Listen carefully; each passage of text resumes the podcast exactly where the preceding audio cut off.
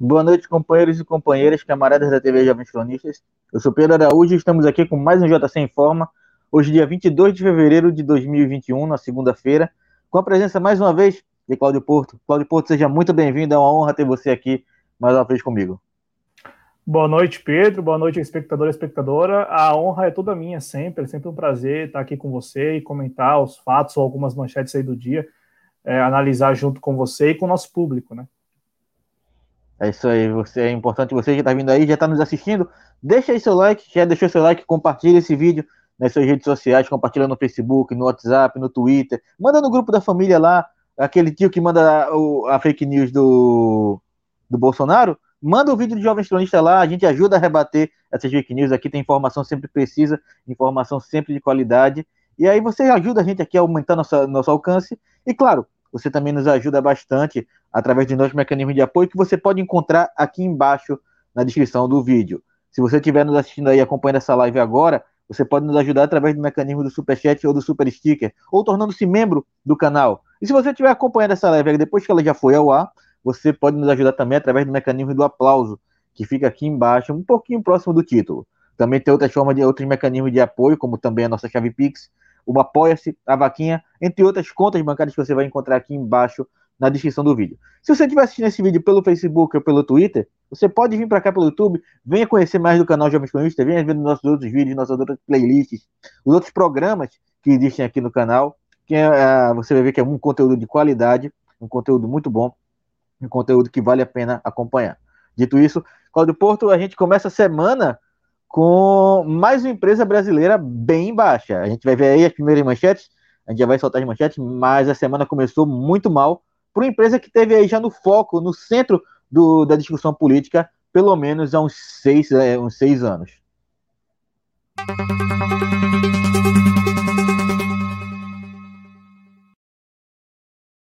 Porque a Petrobras, aquela, aquela mesma que acusavam o PT de ter quebrado, aquela mesma que acusavam o PT de ter destruído, tá aí. Amanheceu o dia com perdas bilionárias. Uma perda de 10,9 bilhões de apenas um dia, uma queda de 20% no valor de mercado dentro da Bolsa de Valores.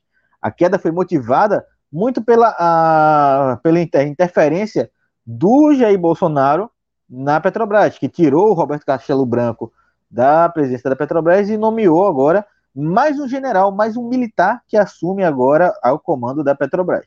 Uh, já é uma nomeação, Claudio Porto, que vai sendo, é, uh, vai sendo contestada na justiça, está sofrendo algumas contestações jurídicas.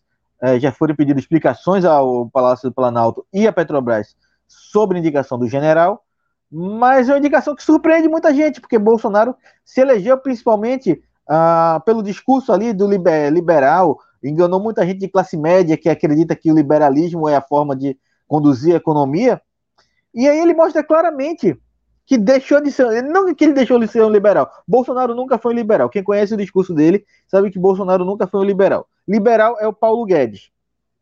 E agora ele entra em confronto com a política apresentada pelo próprio posto Ipiranga, Cláudio Porto. E aí uh, ele colocou em xeque ali muito da base eleitoral dele, que apoiava ele muito pelas políticas do Paulo Guedes. Ô Pedro, é, é uma bagunça, né? É, é uma bagunça assim, tudo, tudo que vem do desgoverno Bolsonaro é uma verdadeira, uma grande bagunça. E, e, me parece que é deliberada mesmo essa bagunça, né? É proposital. Vamos lá, né? É, no discurso, no discurso, o presidente Bolsonaro diz que vai intervir é, na Petrobras. Né? No discurso. Por que eu faço essa ressalva do discurso? Porque na prática, o PPI, que é o preço de paridade internacional, que é o que influencia mesmo no, nos preços da Petrobras, né, que é determinante para o preço dos serviços lá no, na ponta para o consumidor, para o consumidor final, o PPI será mantido. A princípio, nada muda em relação a isso. O que, que pode se ter aí nas próximas semanas, ou melhor, depois do dia 20 de março, né? Porque o presidente indica o general Joaquim Silva Luna, só que o Joaquim Silva Luna só pode assumir a presidência da Petrobras lá depois do dia 20 de março, porque o atual presidente, Roberto Castelo Branco, um economista, né? ele não quis re renunciar né, à sua posição. Ele foi pressionado pelo que se tem notícia aí, mas preferiu e optou por ficar lá até o dia 20 de março, quando termina o mandato né, dele lá à frente da Petrobras. Então, assim, o general que vai assumir só vai assumir depois do término desse mandato, portanto, depois de 20 de março.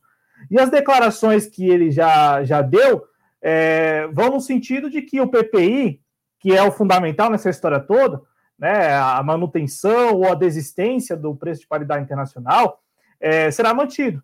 É, e, então, assim, no final das contas, é o discurso que neste momento, o discurso do presidente Bolsonaro, o discurso verbalizado pelo presidente Bolsonaro, que se choca com o discurso neoliberal, a agenda neoliberal do Paulo Guedes. É o discurso.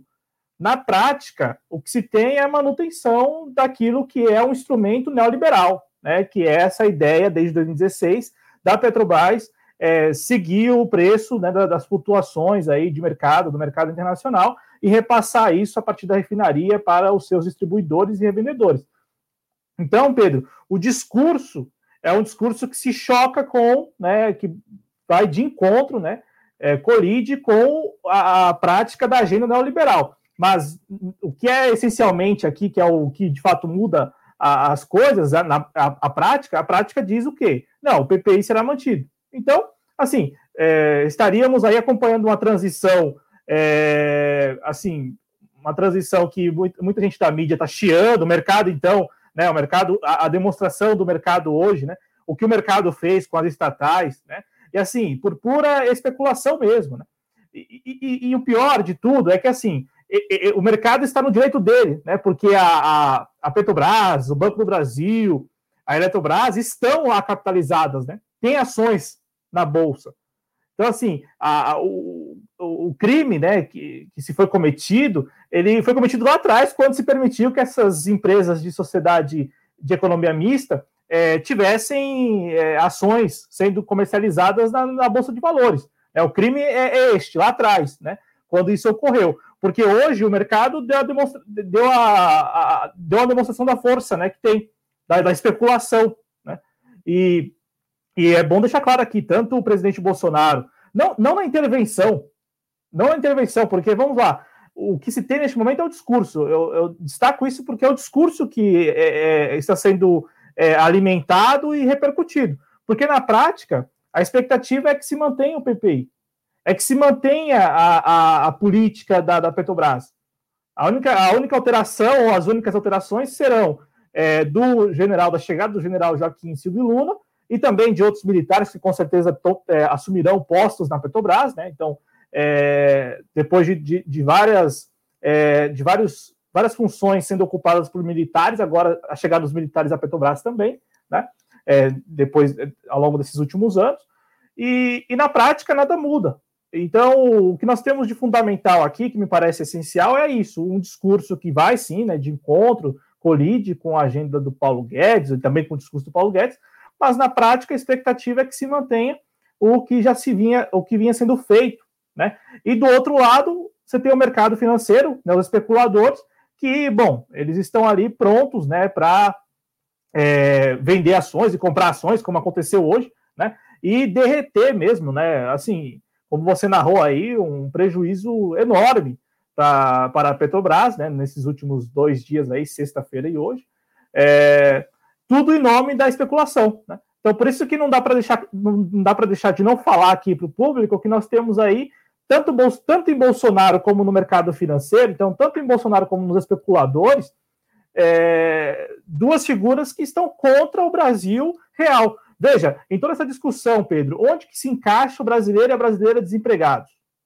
Onde que enca... onde, onde você coloca aí, né, nessa, nessa discussão toda, desde sexta-feira, em torno da Petrobras, onde você vê onde você vê o, o, trabalhador brasileiro que tem que parcelar o botijão de gás, porque não consegue mais comprar à vista, entendeu? Onde que você coloca aí nessa discussão o trabalhador brasileiro que de repente tem lá uma moto ou um, um automóvel e tem que abastecer e está sofrendo demais no bolso mesmo com a alta do, no preço dos combustíveis, né? Graças a esse PPI aí que é um PPI super conveniente, né? Para eles porque o PPI vale só quando a, a, alta no barril, no preço do barril de petróleo, quando a baixa no, no, no, no barril do, do, preço de, do, do, preço do barril de petróleo, aí não se repassa né, para o consumidor final essa queda. Né? Então, Pedro, o que nós temos aí é o discurso do presidente Bolsonaro, de fato, né, mais uma, é, é, claro, um discurso que tem lá interesses como se colocar aí como uma, uma voz que defende o povo brasileiro que está se vendo prejudicado pela Petrobras, isso com um atraso no mínimo de dois anos, né? Porque o presidente Bolsonaro é presidente desde 2019, ele quem escolheu o Roberto Castelo Branco, né, para comandar a Petrobras, ele estava acompanhando de perto, né, porque nesses, nesses últimos dois anos, com certeza, é, aconteceram várias reuniões entre eles, né, entre Paulo Guedes, é, Roberto Castelo Branco e o próprio presidente Bolsonaro. É, ano passado, quando se teve aquela redução ali no início do ano, né, em função da pandemia do novo coronavírus, que se teve a redução do, no preço do barril de petróleo, né, inclusive na época, vocês podem procurar e vão encontrar no início do ano passado o preço né, do, do, do, do barril de petróleo caiu pela metade a, a, o, repasse para a refinaria. O, a Petrobras repassou, né? Estava repassando na refinaria para as distribuidoras, para os distribuidores, é, pela metade do preço diesel, por exemplo. Mas na, na, na, lá na bomba, vocês, alguém aqui no Brasil, em qualquer posto, né, é, teve, encontrou ali o preço do diesel metade do preço, né, metade do valor? Não. Então, assim, é o PPI que é conveniente, porque só vale se for essa questão do preço, né, da, variação, só vale se for para cima, então, só se aumentar o preço no barril, que eu repasso. Quando reduz, eu repasso, mas não, não cobro que isso chegue lá na bomba. E, e, o presidente Bolsonaro, que acompanhou isso de perto ao longo dos dois anos, e agora, repentinamente, né, por coincidência também, ano véspera de eleição, está aí querendo manter um discurso que, como você lembrou, é, é, verdade, é um discurso muito mais coerente com os 30 anos né, de, de deputado federal do que do, esses dois últimos anos aí, ou esses dois primeiros anos como presidente da República. Né? E vem no momento, Cláudio Porto, em que, a, além da Petrobras derreter do mercado, a popularidade do presidente vem derretendo. Vem no momento em que Bolsonaro ele vai sendo. Uh, a gente vai vendo aí essa popularidade dele, a gente vai vendo a aprovação do governo dele caindo de forma quanto mais. São quedas e quedas seguidas. Uh, tá? A gente vai chegar a falar aqui ainda um pouco sobre uh, o auxílio emergencial, a PEC do auxílio, mas para tocar nesse assunto um pouquinho mais, desde que o final do auxílio emergencial, desde que as pessoas, o aumento da pobreza, o aumento da fome no país, a aprovação do Bolsonaro, a aprovação pessoal e a aprovação do governo vem caindo muito. É muito conveniente agora que ele adote esse discurso de que o petróleo é nosso, o petróleo não é de um pequeno grupo, o petróleo tem que ser do povo brasileiro. Inclusive o discurso populista do próprio novo presidente da Petrobras, o general Luna, ao falar que a empresa não pode olhar só para o acionista, tem que olhar também para o povo. Você não teve esse pensamento lá no primeiro ano de mandato? Por que não defendeu a política de preços aplicada lá pelo governo do PT, a época quando o presidente Lula, quando a presidente Dilma estavam uh, no comando do país e indicavam o presidente da Petrobras? Essa, a gente tem que levantar essas questões. Claudio trouxe essa questão aqui do discurso dele, da, do choque no discurso, mas na prática continuarem andando sempre no mesmo caminho, o Bolsonaro e o liberalismo do Guedes, eles continuam andando pelo mesmo caminho, mas é um discurso muito de, de ocasião, é um discurso muito de, é, de momento. Ele vê a popularidade dele derreter, e ele vem com esses arrombos, e consegue ver muito disso pelo uso de frases de efeito.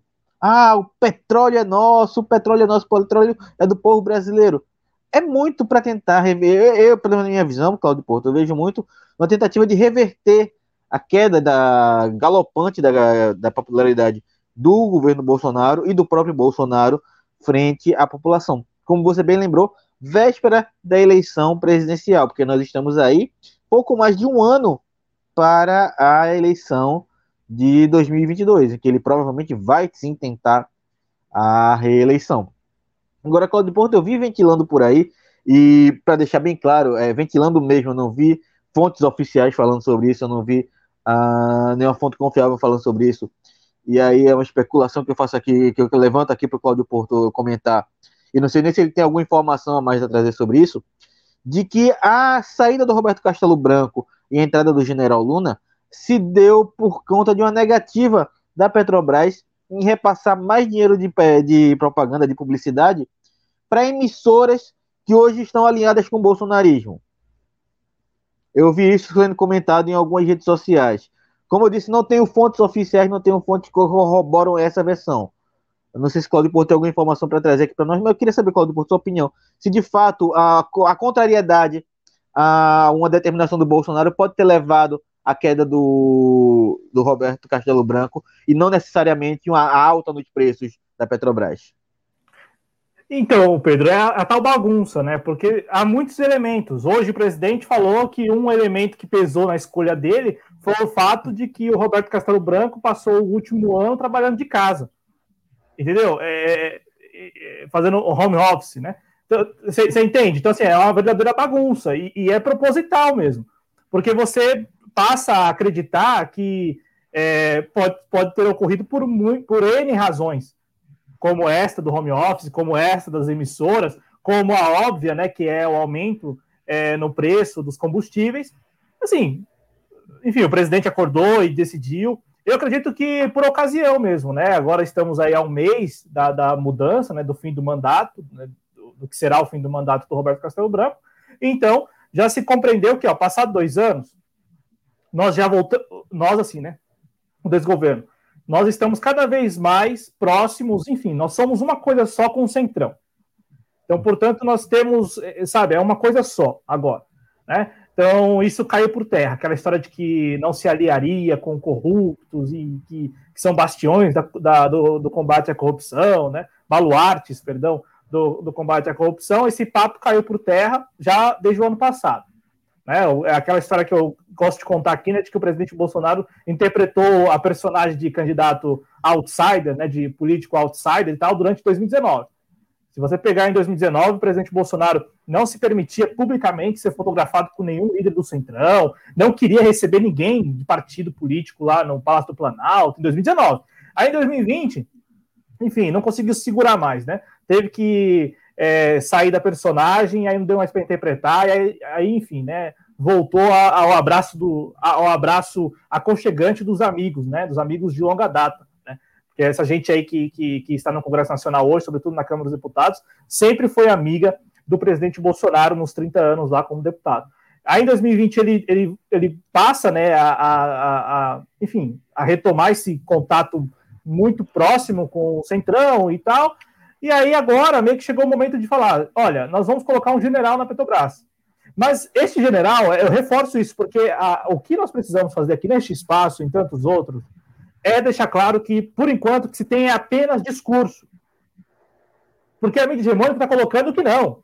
Não, acabou. É intervenção. Paulo Guedes está com os dias contados. É, é, é, esse o Hoje, o que eu vi hoje, na, na, na, hoje pela manhã, eu assistindo ali um, tirei mais ou menos uma hora, estava assistindo assim por alto, a, a CNN Brasil. Eles estavam atualizando, Pedro, eles estavam atualizando a cada é, acréscimo decimal da queda nos papéis da Petrobras. Eles estavam atualizando, só não dava break news toda hora lá, porque fica muito chato, mas a cada instante eles estavam atualizando. Ó, os papéis da Petrobras estão tá caindo 15%, agora é 15,1%, agora é 15,7%, agora é 16%, agora é 16,4%, agora é 17,6%. Enfim, eles iam atualizando dessa forma. Então, assim, a mídia criou hoje, durante todo o dia, uma narrativa de que a coisa está dada. A intervenção está aí. E não é verdade. Não é verdade por quê? Ah, só porque ele escolheu o general? Não. O general já disse que vai aceitar e vai seguir com o PPI a chance, de, a, a, probabilidade dele seguir com o PPI, talvez não integralmente, mas em boa medida, é enorme. É muito maior do que ele chegar lá e falar o seguinte: não, agora não vai ter mais isso de PPI e, e, e não terá mais alta no preço dos combustíveis. E, é, e ao contrário, a gente não vai vender mais nenhuma refinaria. Imagina só, a, essa probabilidade, a probabilidade do Joaquim Silvio Luna assumir um discurso nesse sentido, de que nenhuma refinaria será vendida mais, de que a Petrobras vai passar a focar na diversificação mesmo do seu portfólio, não mais apenas na exploração, né, na, na ali de, de, petróleo e tal. Esse discurso, meu, esse discurso está muito fora de questão, porque não há nenhum indicativo. Entendeu, Pedro? Então, assim, o nosso trabalho aqui é deixar claro que o que está sendo colocado é o discurso. De fato, concordo, o discurso ele bate né, de frente com o discurso do Paulo Guedes, é verdade. Mas, enfim, discurso é discurso. E as pessoas na ponta estão acreditando nisso, acreditando que, não, agora as coisas vão mudar, inclusive da questão de luz, da conta de luz também. Né? Hoje saiu uma matéria de que o presidente Bolsonaro está aí também estudando e tal, alterar o preço da conta de luz. E é importante também falar disso aqui, porque, veja, é, o UOL chegou a publicar que são 70 bilhões de reais. Não tem nada de 70 bilhões de reais. É, 20 é bilhões de reais, ainda assim, 20 bilhões de reais que vão vir. Aí veja só, né? Como esse desgoverno é um desgoverno mesmo. 20 bilhões de reais, Pedro, que, que devem vir, se é que vão vir esses 20 bilhões para subsidiar o preço da, da conta de luz e tal, para dar uma a, a, amortecida no, no preço do reajuste, virá esses 20 bilhões, virão do, da conta de desenvolvimento energético, CDE. E, e essa conta de desenvolvimento energético é um fundo que hoje né, é usado para ajudar no custeio de subsídios a famílias carentes. É, sabe, é, sabe o que é aquela intenção antiga do desgoverno Bolsonaro de tirar do mais pobre para tentar subsidiar a situação do pobre, para evitar que o pobre ele passe a ser o mais pobre?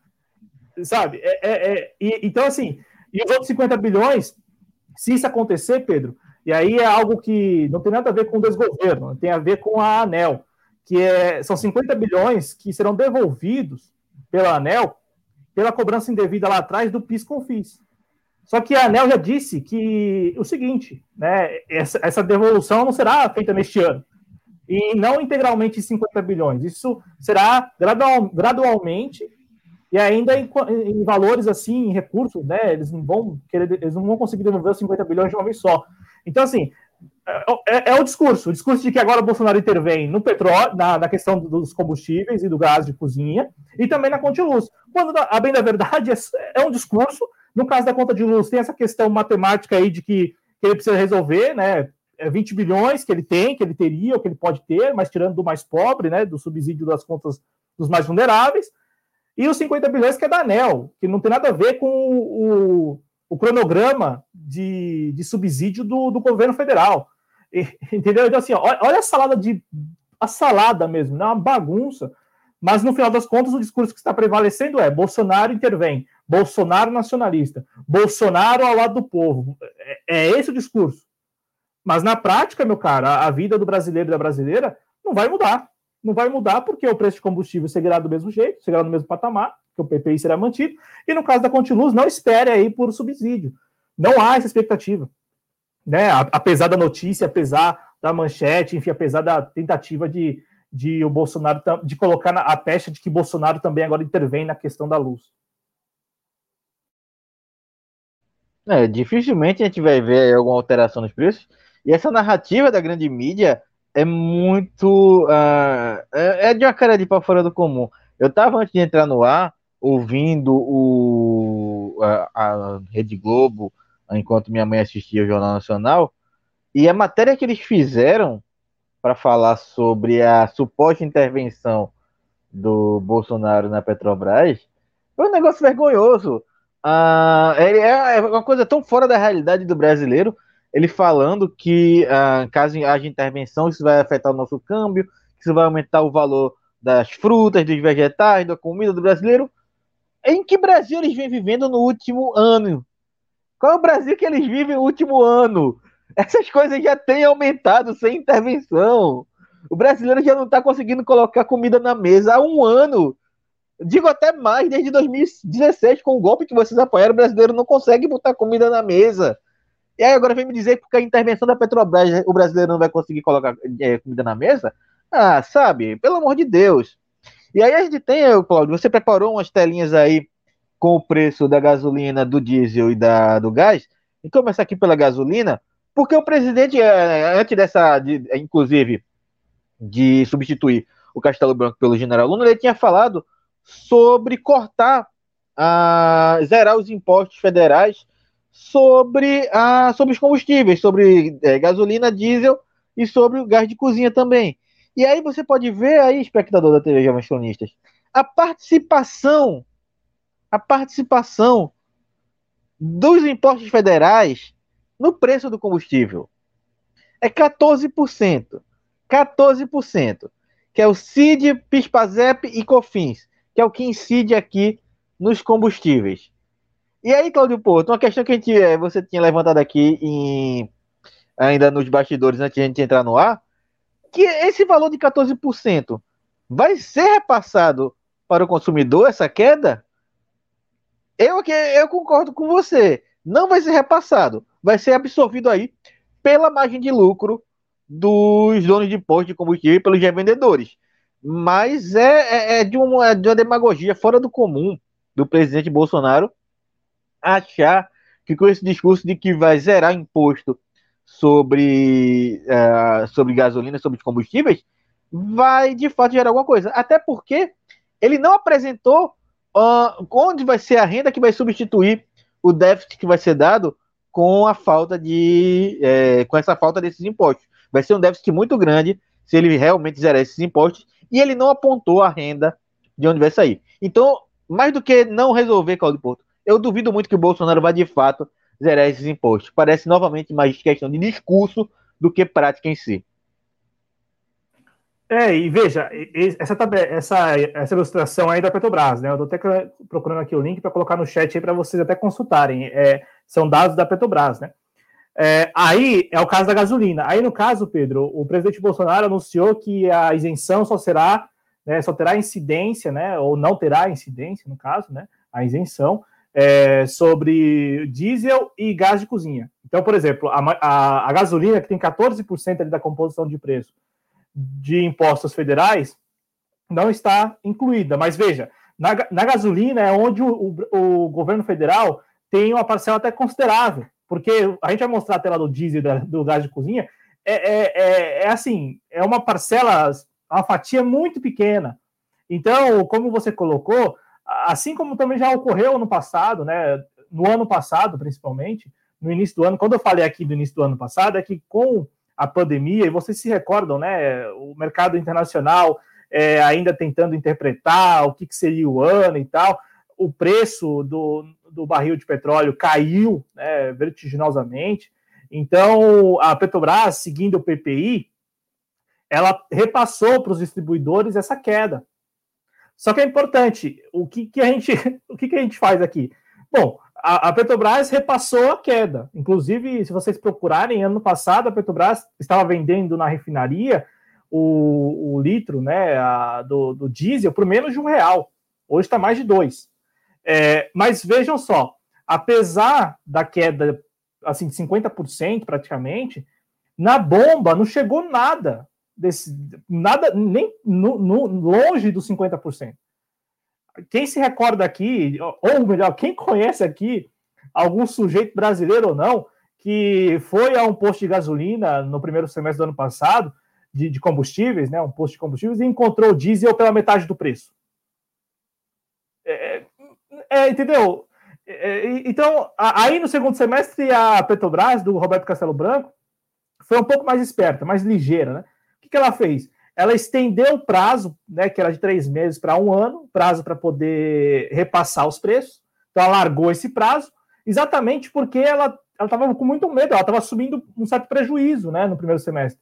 Porque com a queda no preço do, do barril, ela teve que repassar, ela foi obrigada a repassar para a refinaria, assim, por valores irrisórios, né? Como eu falei, o litro do diesel a menos de um real.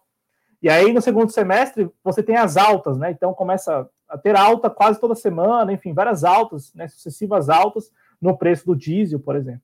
Né, então, a, a, estratégia da. Isso tudo para, claro, né, atender aos interesses dos acionistas. Não tem nada de interesse público aí em jogo. O interesse acionista é o que manda, né?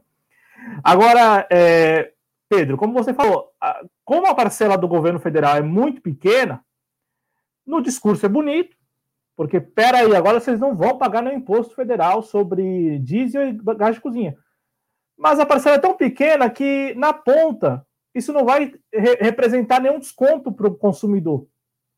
Porque o distribuidor e o revendedor, talvez somente o distribuidor, talvez não chegue nem a.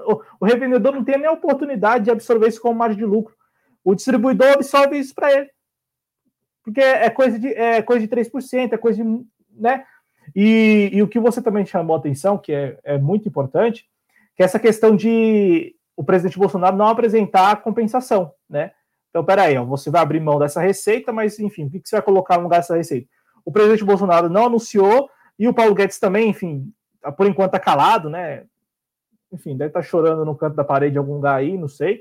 É, mas, enfim, tá, tá quieto, tá mudo desde sexta-feira, né? mas diz que vai procurar alguma maneira de compensação. Por que isso é fundamental? Porque, ainda que não tenha né, a curto prazo essa expectativa de impeachment, se o presidente Bolsonaro ele vai por decreto, né, por decreto, ele, ele isenta lá esses impostos federais e não apresenta compensação, ele está cometendo um crime que é, é previsto na lei de responsabilidade fiscal. E, e, aí é o seguinte: tudo bem que o clima, por enquanto, é muito azeitado, muito harmônico com o Congresso Nacional, mas lá na frente ninguém sabe, de repente usam isso como um pretexto para empichar o presidente Bolsonaro, né? Então, assim, ele, ele estará se permitindo, mais uma vez, cometendo algum crime, né? Não é, não é de hoje que comete crime, mas neste caso aí seria um crime de responsabilidade fiscal, né? E, e, aí, meu caro, enfim, o Congresso Nacional pode usar isso como um pretexto para depor o presidente, né?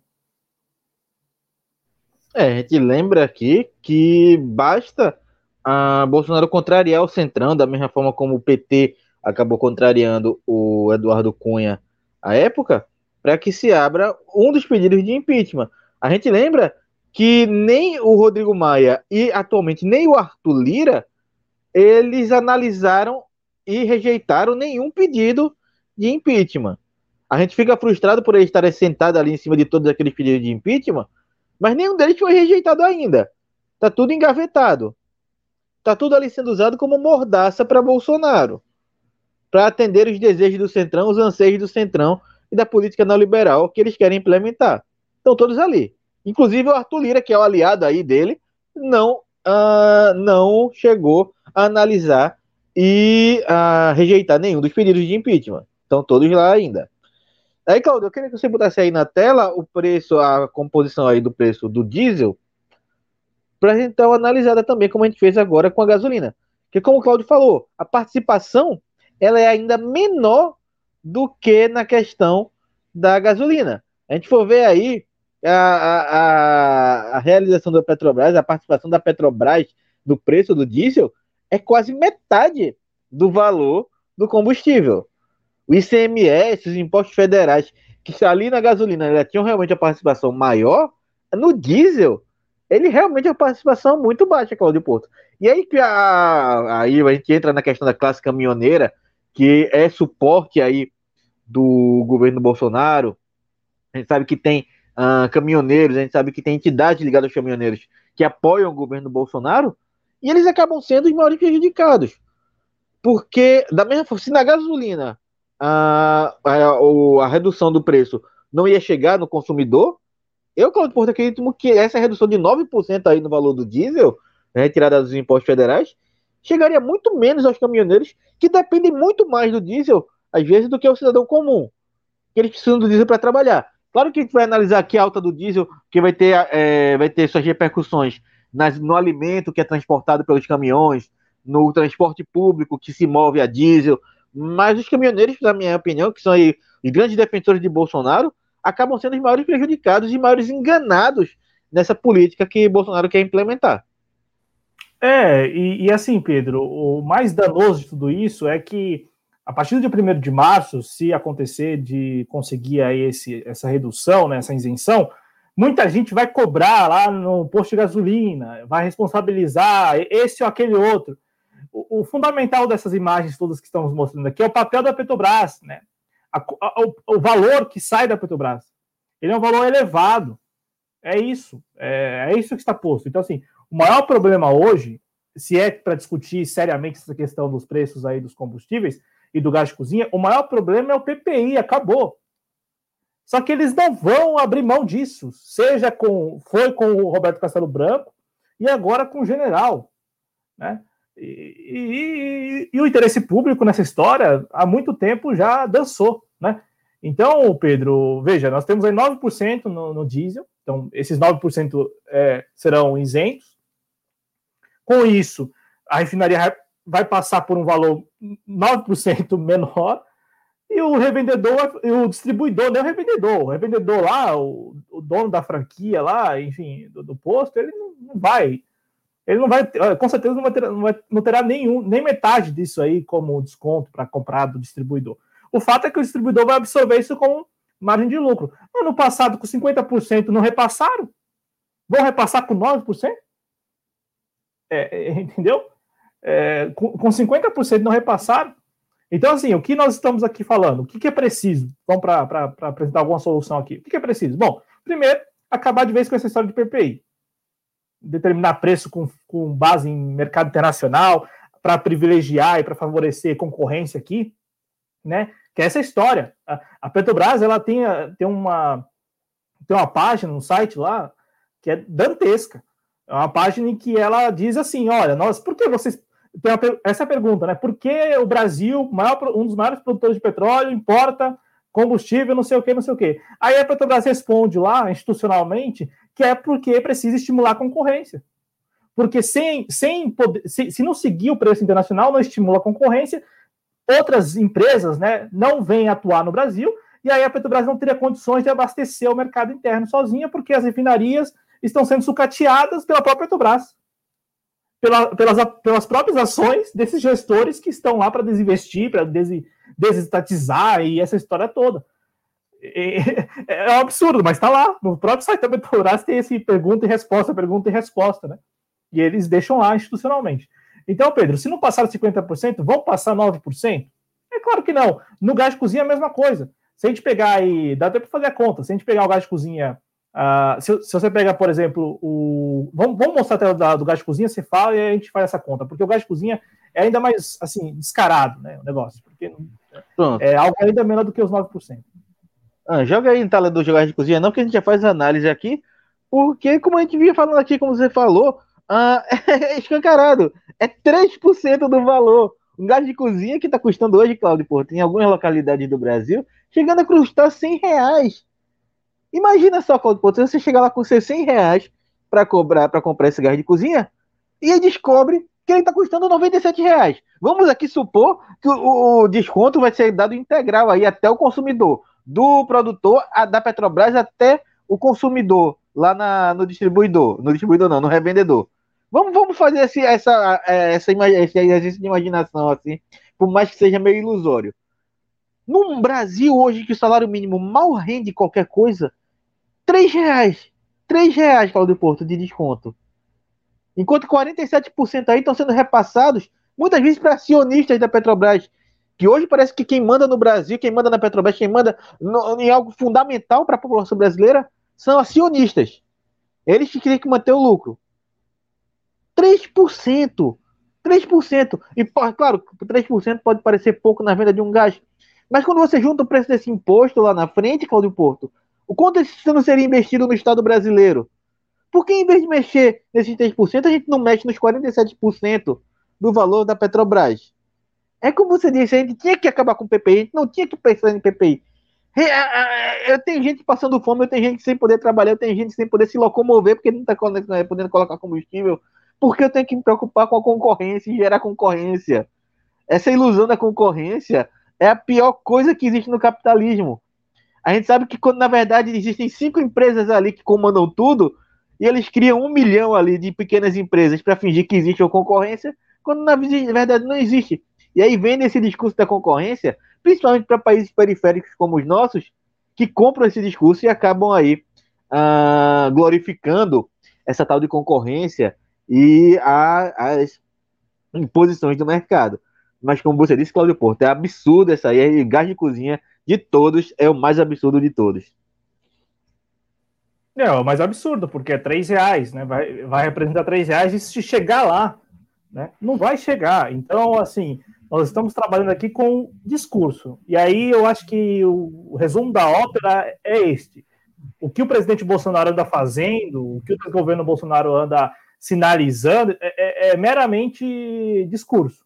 Não passa disso. No, no prático, no concreto, nada muda nada mudará, assim, efetivamente, né? Eu digo isso porque, ah, não vamos abrir mão do PPI, mas teremos aqui, sei lá, um subsídio qualquer, entendeu? Mas o, o estrago do discurso está sendo, já, já está feito. Qual é o estrago?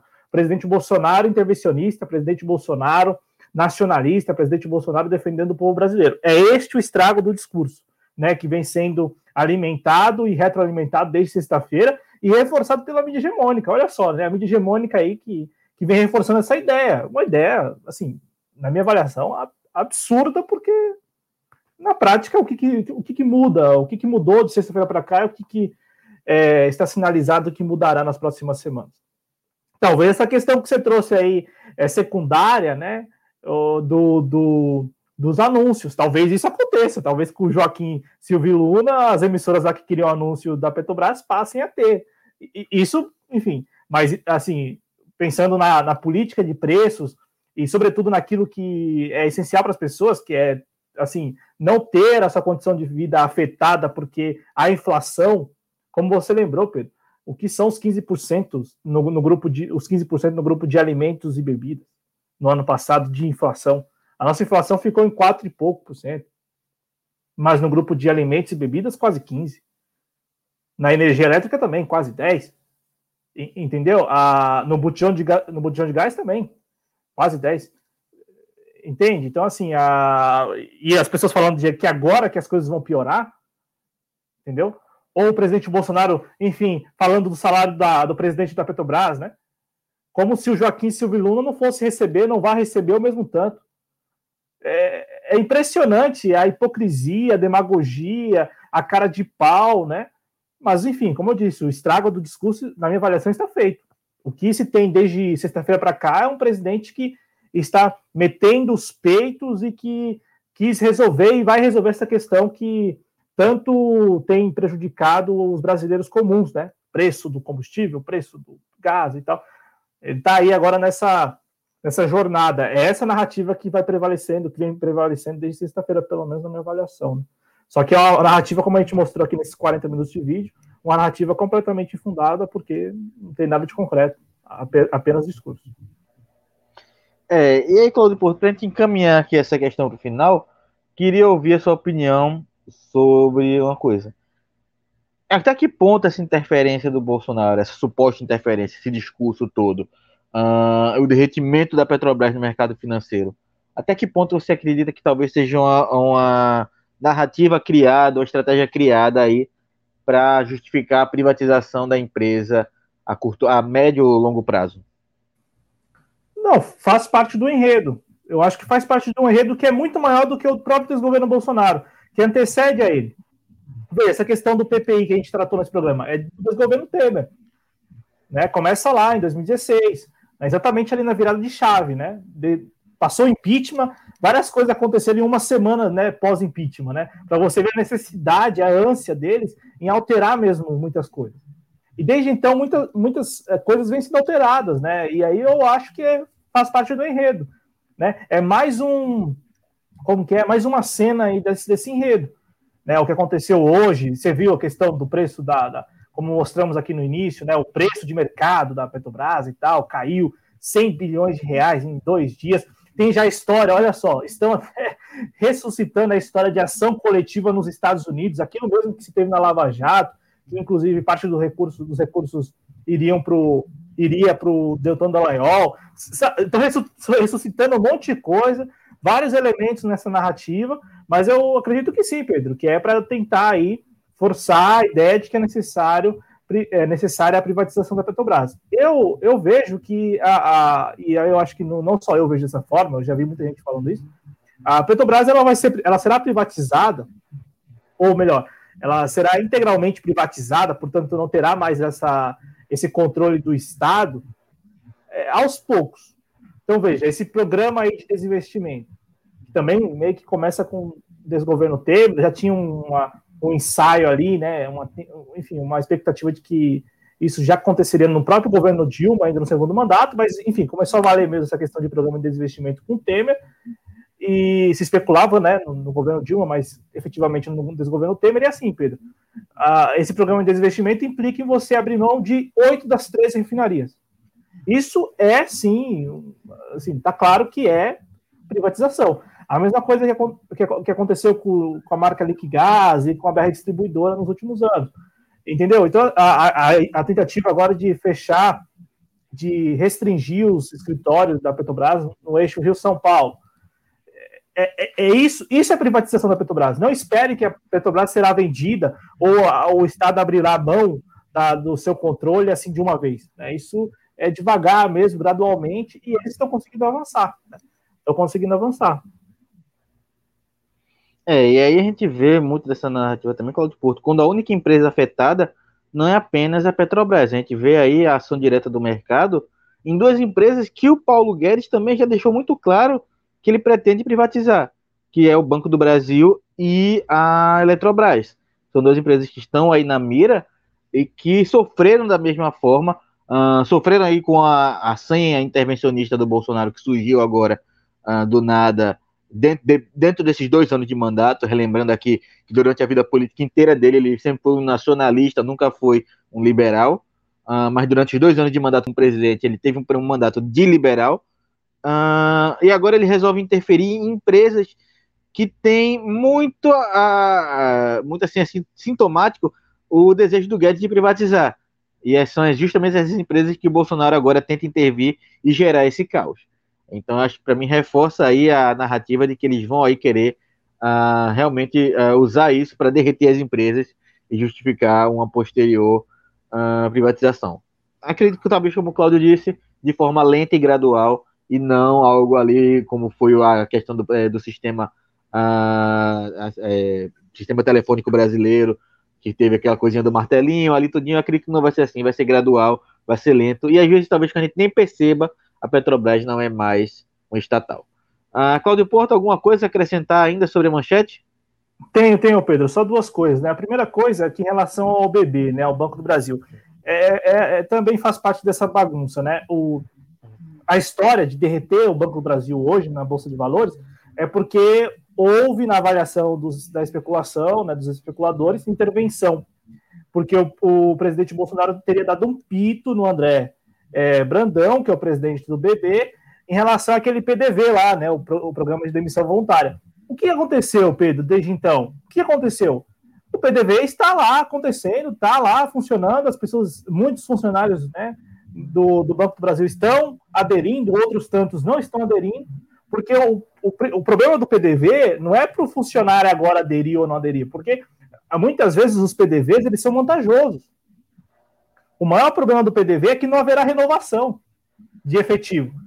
Então, o funcionário, ele pega ali aquela quantia, ele vai embora, né, se aposenta, e aquela agência, por, que é a ideia, né, a agência fecha. Porque não tem mais, eles não vão contratar, eles não vão convocar é, concursos, né, eles não vão aí, então, eles não vão promover, promover realizar concursos, né. Então, Pedro, a questão do, do bebê é ainda mais estranha, assim, é coisa da especulação mesmo, né, dessa questão de, de serem abutres, né? De, de, é um negócio estranho, porque não teve intervenção no bebê. O PIT aconteceu, o presidente Bolsonaro falou, mas o PDV está acontecendo. O PDV não foi, não foi assustado. O PDV está lá, funcionando, inclusive nós demos uma notícia aqui de que os bancários estavam mobilizados em greve para evitar isso, porque o PDV, enfim, né? Ainda que o pito tenha acontecido, ainda que no discurso, bom, no discurso o presidente interveio, interveio lá no Banco do Brasil e acabou com essa história de, de, de é, como que é, de reestruturação. Que nada. A reestruturação está acontecendo, talvez em marcha lenta e tal, mas está acontecendo. As agências estão sendo fechadas, muitos funcionários estão aderindo ao PDV e, bom, é isso, né? E aí a segunda coisa, Pedro, que eu acho que você falou e foi muito feliz, o presidente Bolsonaro ele sempre teve um discurso que é nacionalista, né?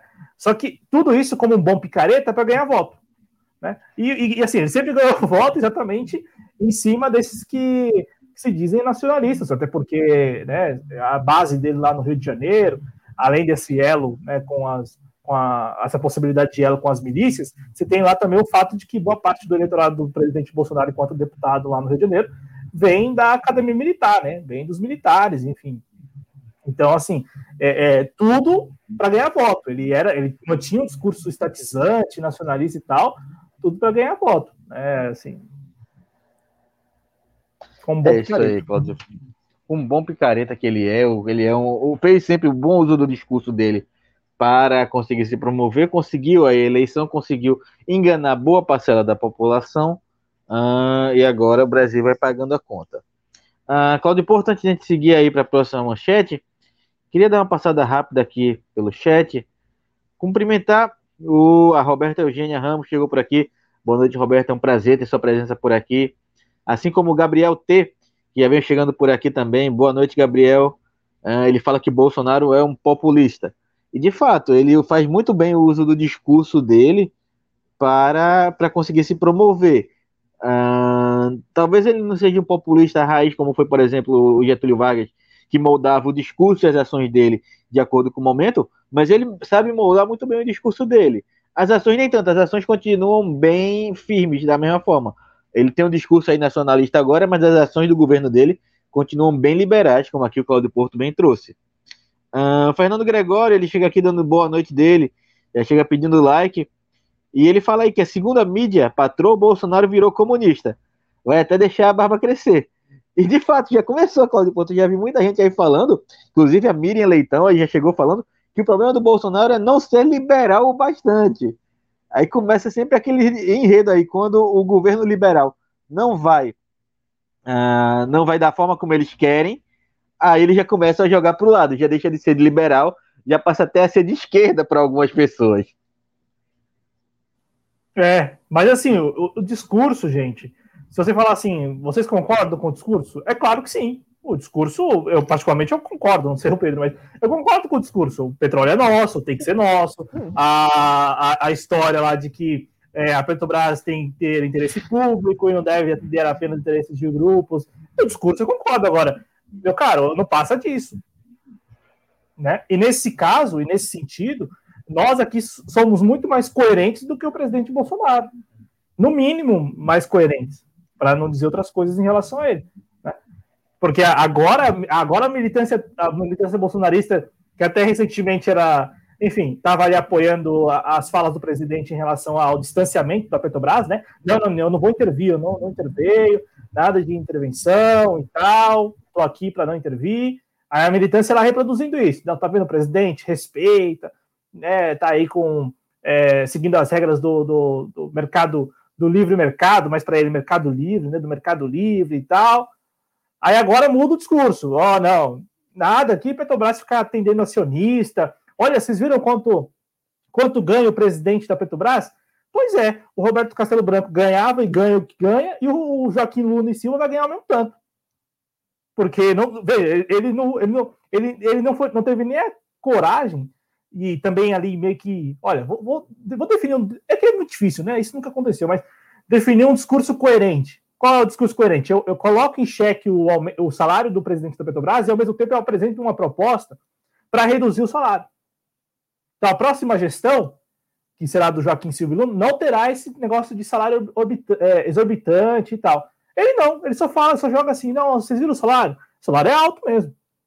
Mas o próximo, o próximo que será escolhido por ele, assim como o Roberto Castelo Branco também foi escolhido por ele, vai ganhar o mesmo tanto. É picareta, né?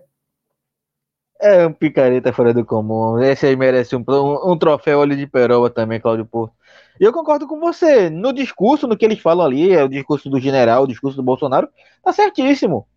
Agora, a grande questão é, é a prática daquilo. Inclusive, como eu comentava hoje no café da manhã com a minha mãe, uh, sobre isso, que eu concordava. Pela primeira vez na vida, eu tive que concordar com algo que Bolsonaro disse eu tive que concordar com o que Bolsonaro disse. O petróleo é nosso, a Petrobras tem que servir aos interesses nacionais e não do mercado internacional. Agora, isso para Bolsonaro fica apenas no discurso, não vai para a prática. Na prática, como o Cláudio Porto bem trouxe aqui, o general uh, que vai assumir a Petrobras vai continuar com o modelo de intervenção que hoje já se apresenta na Petrobras. Então, não é uma mudança uh, de prática, é só um discurso para, como diz aí o povo que é da idade da minha avó, para inglês ver.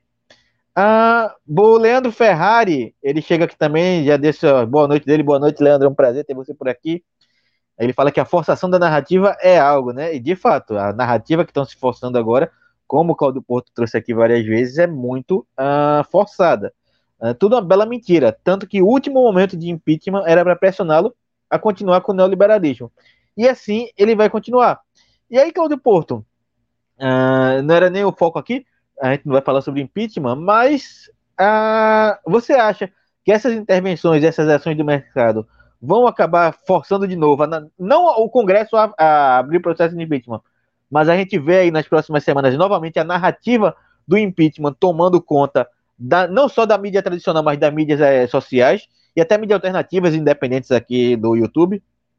O, Pedro, assim, se, se, vai, se eles vão vir com essa narrativa, pode ser que venham. O, o fato é, o Congresso Nacional está atendendo aos interesses do mercado. É, é, isso, é essa bagunça mesmo. É, é, é, tanto fácil analisar, né? Porque é tudo muito previsível, mas ao mesmo tempo é, é uma bagunça, né? Porque não tem uma ordem lógica. É, é, é isso. Vamos lá. Muita gente comparou a questão da Dilma ao Bolsonaro hoje, né? Por causa da questão da, Petrobras e também da, da luz. Primeiro que lá atrás você tinha uma linha, aí sim, ali sim, uma linha lógica que era a seguinte, ó, o presidente da Petrobras, ou a presidente da Petrobras tem que garantir preço. Faz o menor sentido atender apenas acionista. E aí, como que isso acontecia? Vamos diversificar nossa atuação para que os dividendos, o lucro venha de outras fontes que não a do, do repasse do combustível. Então a Petrobras ela ia, ela ia expandindo, né? Tanto é que até a gente comentou no programa Conversa com a RIB com o Fausto, a Braskem. Entendeu?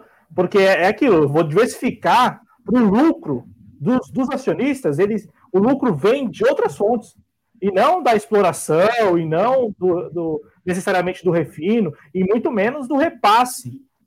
Entendeu? Então você diversificava. Com o desgoverno Temer, não tem mais diversificação, porque é tudo desinvestimento, então você passa a, a enfim, a, a, focar em apenas uma, naquilo que é primário, e aí, meu caro, a, a, fonte, ela, ela é uma fonte que era diversificada, antes ela passa a ser uma fonte é, com, com poucas variáveis. E aí, nessa, Pedro, o acionista quer, quer manter o lucro dele. Então, prevalece o interesse do, do acionista. A, a, comparação que fizeram hoje com relação à Dilma é que, assim, a Dilma interveio também é, na, na Petrobras, assim como o presidente Bolsonaro está fazendo agora. Não, a Dilma, de fato, interveio. O presidente Bolsonaro está discursando e diz que vai intervir. E, e, assim, há um abismo enorme entre dizer que você vai fazer algo e fazer algo. Até porque é muito mais cômodo não fazer, porque o, o discurso já está posto, as pessoas estão reproduzindo, é como se você já tivesse feito. Né? É, e, e, aí, em relação à Dilma também a, a luz, né? A, a, a ex-presidente Dilma, no governo dela, né, no primeiro mandato, tinha lá uma política de subsídio. A justificativa era outra. A justificativa da ex-presidente Dilma era, era o seguinte: nós temos mais energia no sistema, então vamos subsidiar.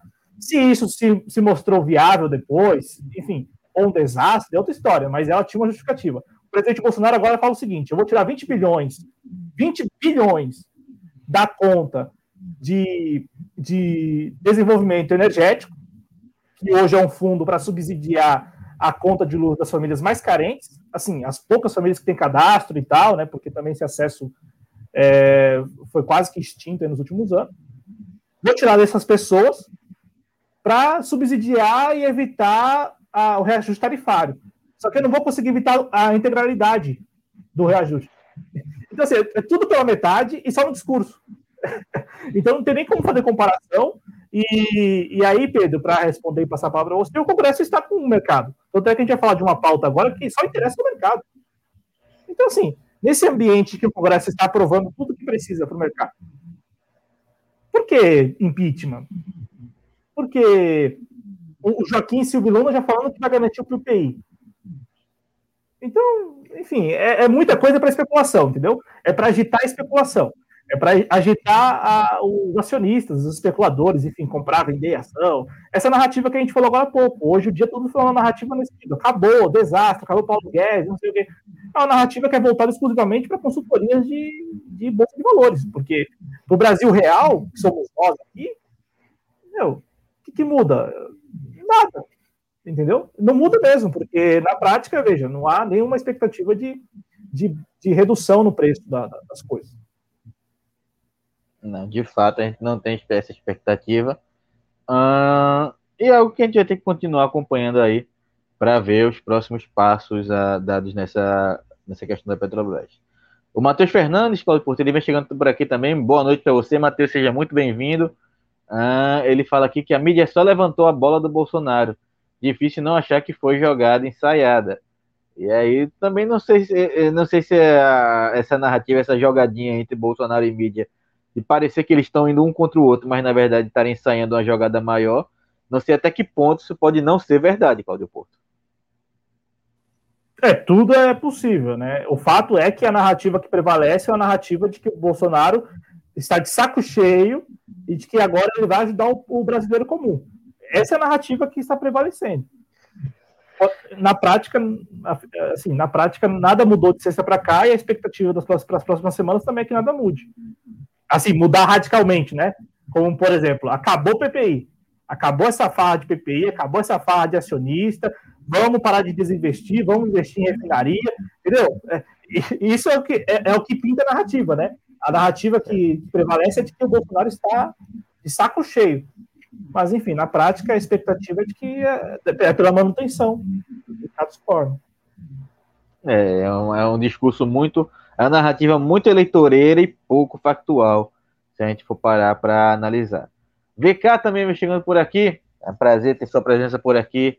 A Barba Dialética também chegando por aqui, ele dá o seu boa noite. Uh, ele chega a falar aqui que na intervenção do Bolsonaro na Petrobras, nunca pensei dizer isso, mas o Bolsonaro está certo. E a gente já comentou aqui, o Claudio Porto chegou a falar, o discurso está certo, o discurso do petróleo é nosso, o discurso nacionalista está certo. Agora, a prática, que é o que o Claudio acabou de falar aqui, da manutenção aí do PPI, da manutenção da intervenção do preço do mercado internacional, vai continuar. É discurso, novamente, como eu falo aqui, para inglês ver não, é, não chega a ser de fato uma ação, ele não vai colocar o discurso dele em prática. Uh, Pombo Nilson também vem chegando por aqui, meu boa noite para você. Uh, e ele chega a falar aqui, Claudio Porto, que acredita que não seja apenas discurso, porque ele precisa loucamente baixar os preços na ponta. E aí, é, claro que ele precisa baixar, pelo menos ele precisa passar a ilusão de que vai baixar. A gente lembra aqui que a gente está chegando em ano eleitoral, a gente está em pouco mais de um ano para o ano eleitoral, para as eleições de 2022. Ele precisa do discurso dele, Cláudio Porto, ou pelo menos apresentar alguma coisa para a base eleitoral dele, ali para os caminhoneiros, para algumas pessoas da classe média que continuam sendo bolsonaristas fiéis. Ele precisa apresentar, de fato, como se ele tivesse feito alguma coisa. E aí ele entra com aquele que a gente falou aqui da redução do, dos impostos federais para combustível, para diesel, para gás de cozinha, ah, que a gente já analisou aqui que na prática não vai mudar nada, porque quando chegar ali na ponta para o consumidor, ele não vai chegar com o valor que foi reduzido. Talvez chegue aqui com um valor muito menor da redução, porque o, o lucro foi sendo absorvido, a, aquela redução foi sendo absorvida dentro do lucro dos distribuidores, do revendedor, de tudo. Mas aí, Claudio Porto, ele tem que dar essa expectativa para o eleitor dele, no momento que ele está com a popularidade muito baixa, em que ele não vai de fato a intervir, ele não vai de fato ali baixar artificialmente os preços. Mas ele quer passar a impressão para o eleitorado dele de que ele vai fazer isso. E aí entra a questão que a gente falou aqui, a gente vem debatendo isso o tempo inteiro, da narrativa. Da narrativa de que o Bolsonaro passou a se importar com o povo, que vai fazer alguma coisa, ele até ensaia fazer alguma coisa, e no final das contas ele não faz absolutamente nada. É igual aquele jogador de futebol que faz ali aquele toda aquela paradinha para cobrar um pênalti, e no final chuta ele para fora. E, e, tem uma coisa que eu, eu assim, Pombo, é, a gente concorda que ele precisa, ele está demonstrando que quer fazer algo, é isso que a gente está vendo desde sexta-feira, desde quinta-feira, ele está incomodado, ele aparenta incomodado, mas ele não tem como, porque é, é olha, olha só a, a, bagunça, mais uma vez, eu vou ver se tem um, pela última vez, eu acredito agora, bagunça. Com a venda da BR Distribuidora, né, quando a, o Estado abriu mão da BR Distribuidora, o presidente, enfim, a Petrobras apenas repassa para a refinaria, mas não tem como garantir que na ponta, lá no posto, na, na bomba, a, aquela, aquela redução no preço para a refinaria se concretizará. Com a BR Distribuidora tinha, porque com a rede de postos BR, a Petrobras tinha como garantir, pelo menos na rede de postos BR, o preço que acha mais conveniente. E isso, claro, se a gente aqui, o pressuposto básico é o Joaquim Silvio Luna está disposto a abrir mão do PPI, porque se ele não estiver disposto a abrir mão do PPI, esquece. Via isenção fiscal, como se pretende agora a partir de 1 de março, não resolve. Como o Pedro falou, vai ser absorvido o lucro pela, pela cadeia. Distribuidores e revendedores. Então, assim, a, necessidade, eu concordo, o presidente Bolsonaro precisa, enfim, muita coisa, enfim, bastante coisa. Agora, Até que ponto ele vai ter instrumentos? Ele já não tem mais, a Petrobras não tem. A Petrobras, desde 2017 ou 2018, abriu mão disso, quando entregou a BR distribuidora. Porque poderia trabalhar, vamos lá, imaginar, Joaquim Silvio Luna assume, com isso acaba com o PPI e trabalha com preços artificiais na rede de postos BR. Entendeu, Pedro? Mas não tem mais isso. Então, o máximo, o máximo que a Petrobras vai fazer é o seguinte: eu abro mão da PPI, isso assim, a probabilidade quase nula. Abro mão da, do PPI e repasso para a refinaria. E aí, meu, aí é um Deus nos acuda, porque a refinaria pode vender para o distribuidor pelo mesmo preço, pelo preço que a Petrobras estabeleceu. Ao distribuidor, ele repassa para o revendedor pelo mesmo preço. Ele, ele, ele vai guardando, vai absorvendo isso como margem de lucro a, a, não ser o dono da franquia bolsonarista que, estará disposto, por, por, por, paixão ideológica ao presidente Bolsonaro, a abrir mão do lucro e, e tomar prejuízo para poder falar que no posto dele está com o valor de, do governo. Só esse caso que eu não duvido que aconteça dia um bolsonarista é tão apaixonado a esse ponto que abriu mão do lucro em troca de prejuízos para poder falar que ali naquele posto o preço do presidente Bolsonaro está sendo, da Petrobras do presidente Bolsonaro está sendo considerado, né? Pode acontecer. É, Mas, o posto eu, patriótico. É, o, exatamente, abre uma rede de postos aí, é, Bolsonaro, sei lá. Enfim, é porque não tem mais, né?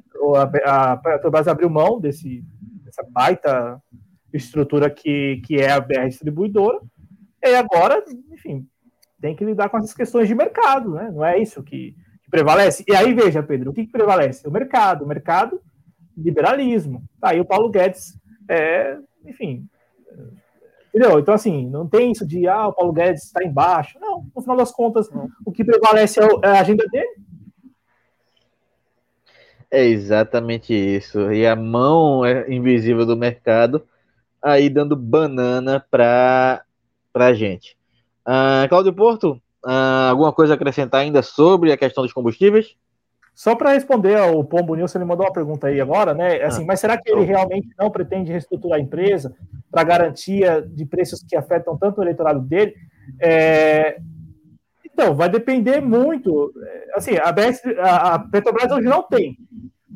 Teria que, olha só, recomprar ações para se tornar de novo um acionista majoritário da BR Distribuidora para ter à disposição a, a, rede de postos. Então esquece, não, isso não está no. Enfim, isso não é possível. Então, teria que começar do zero. Né? Então, assim, é, seria a mudança de chave mesmo, para valer.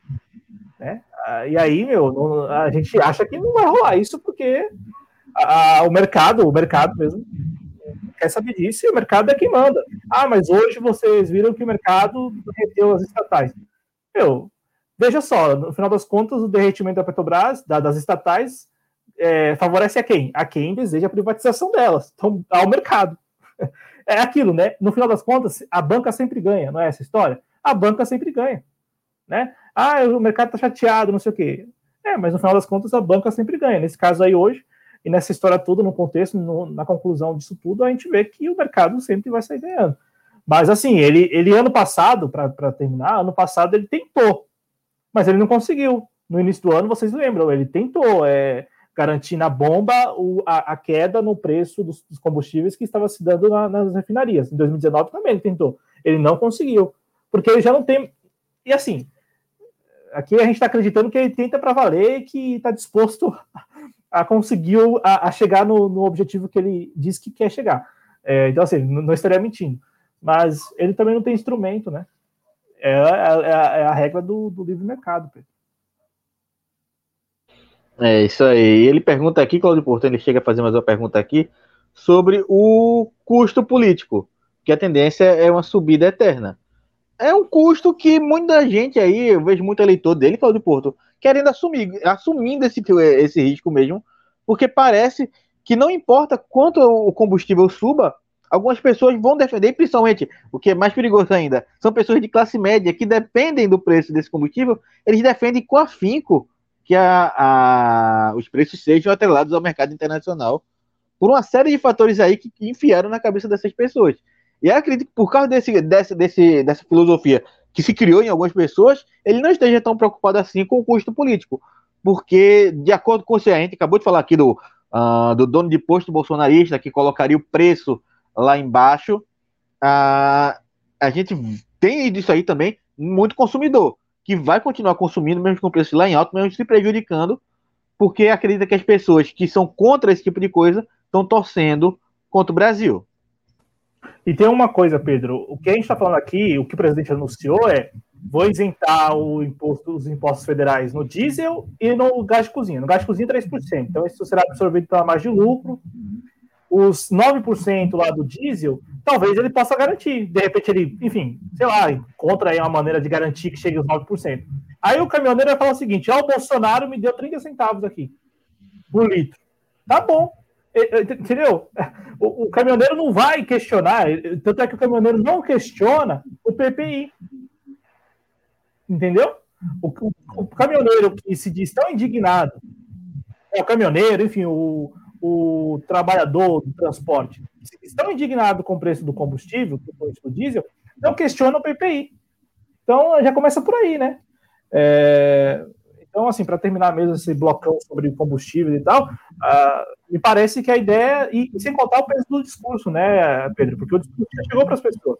Eu já ouvi hoje de uma pessoa isso, não, o presidente agora tentou aí diesel, combustível e tal, e, e, diesel e botijão de gás, sem saber o percentual, a parcela, sabe? É, entendeu? É, aí não vai baixar lá no depósito, vai falar o que é culpa de quem? Do governador, do dono do depósito, enfim, entendeu? Acha que o que o presidente fez lá era para diminuir pela metade do preço.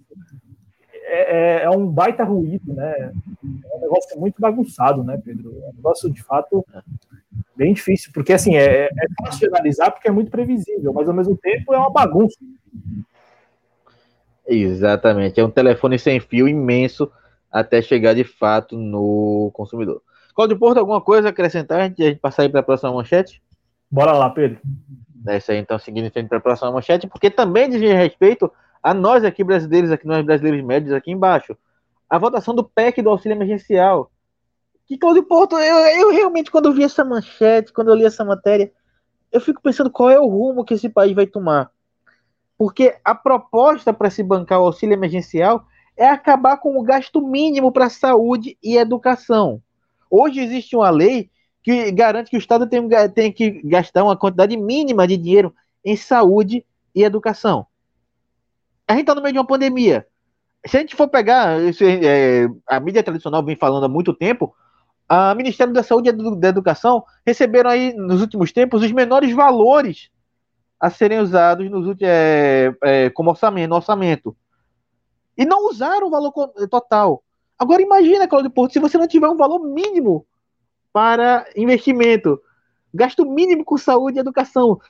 Claudio Porto a gente saiu em 2015, 2000, em 2015 quando a Dilma assume ali, muda o logo do governo para Brasil Pátria Educadora, com a probabilidade de usar 75% do, dos lucros do pré-sal, dos royalties do pré-sal em educação e 25% de saúde, a gente sai disso para isso.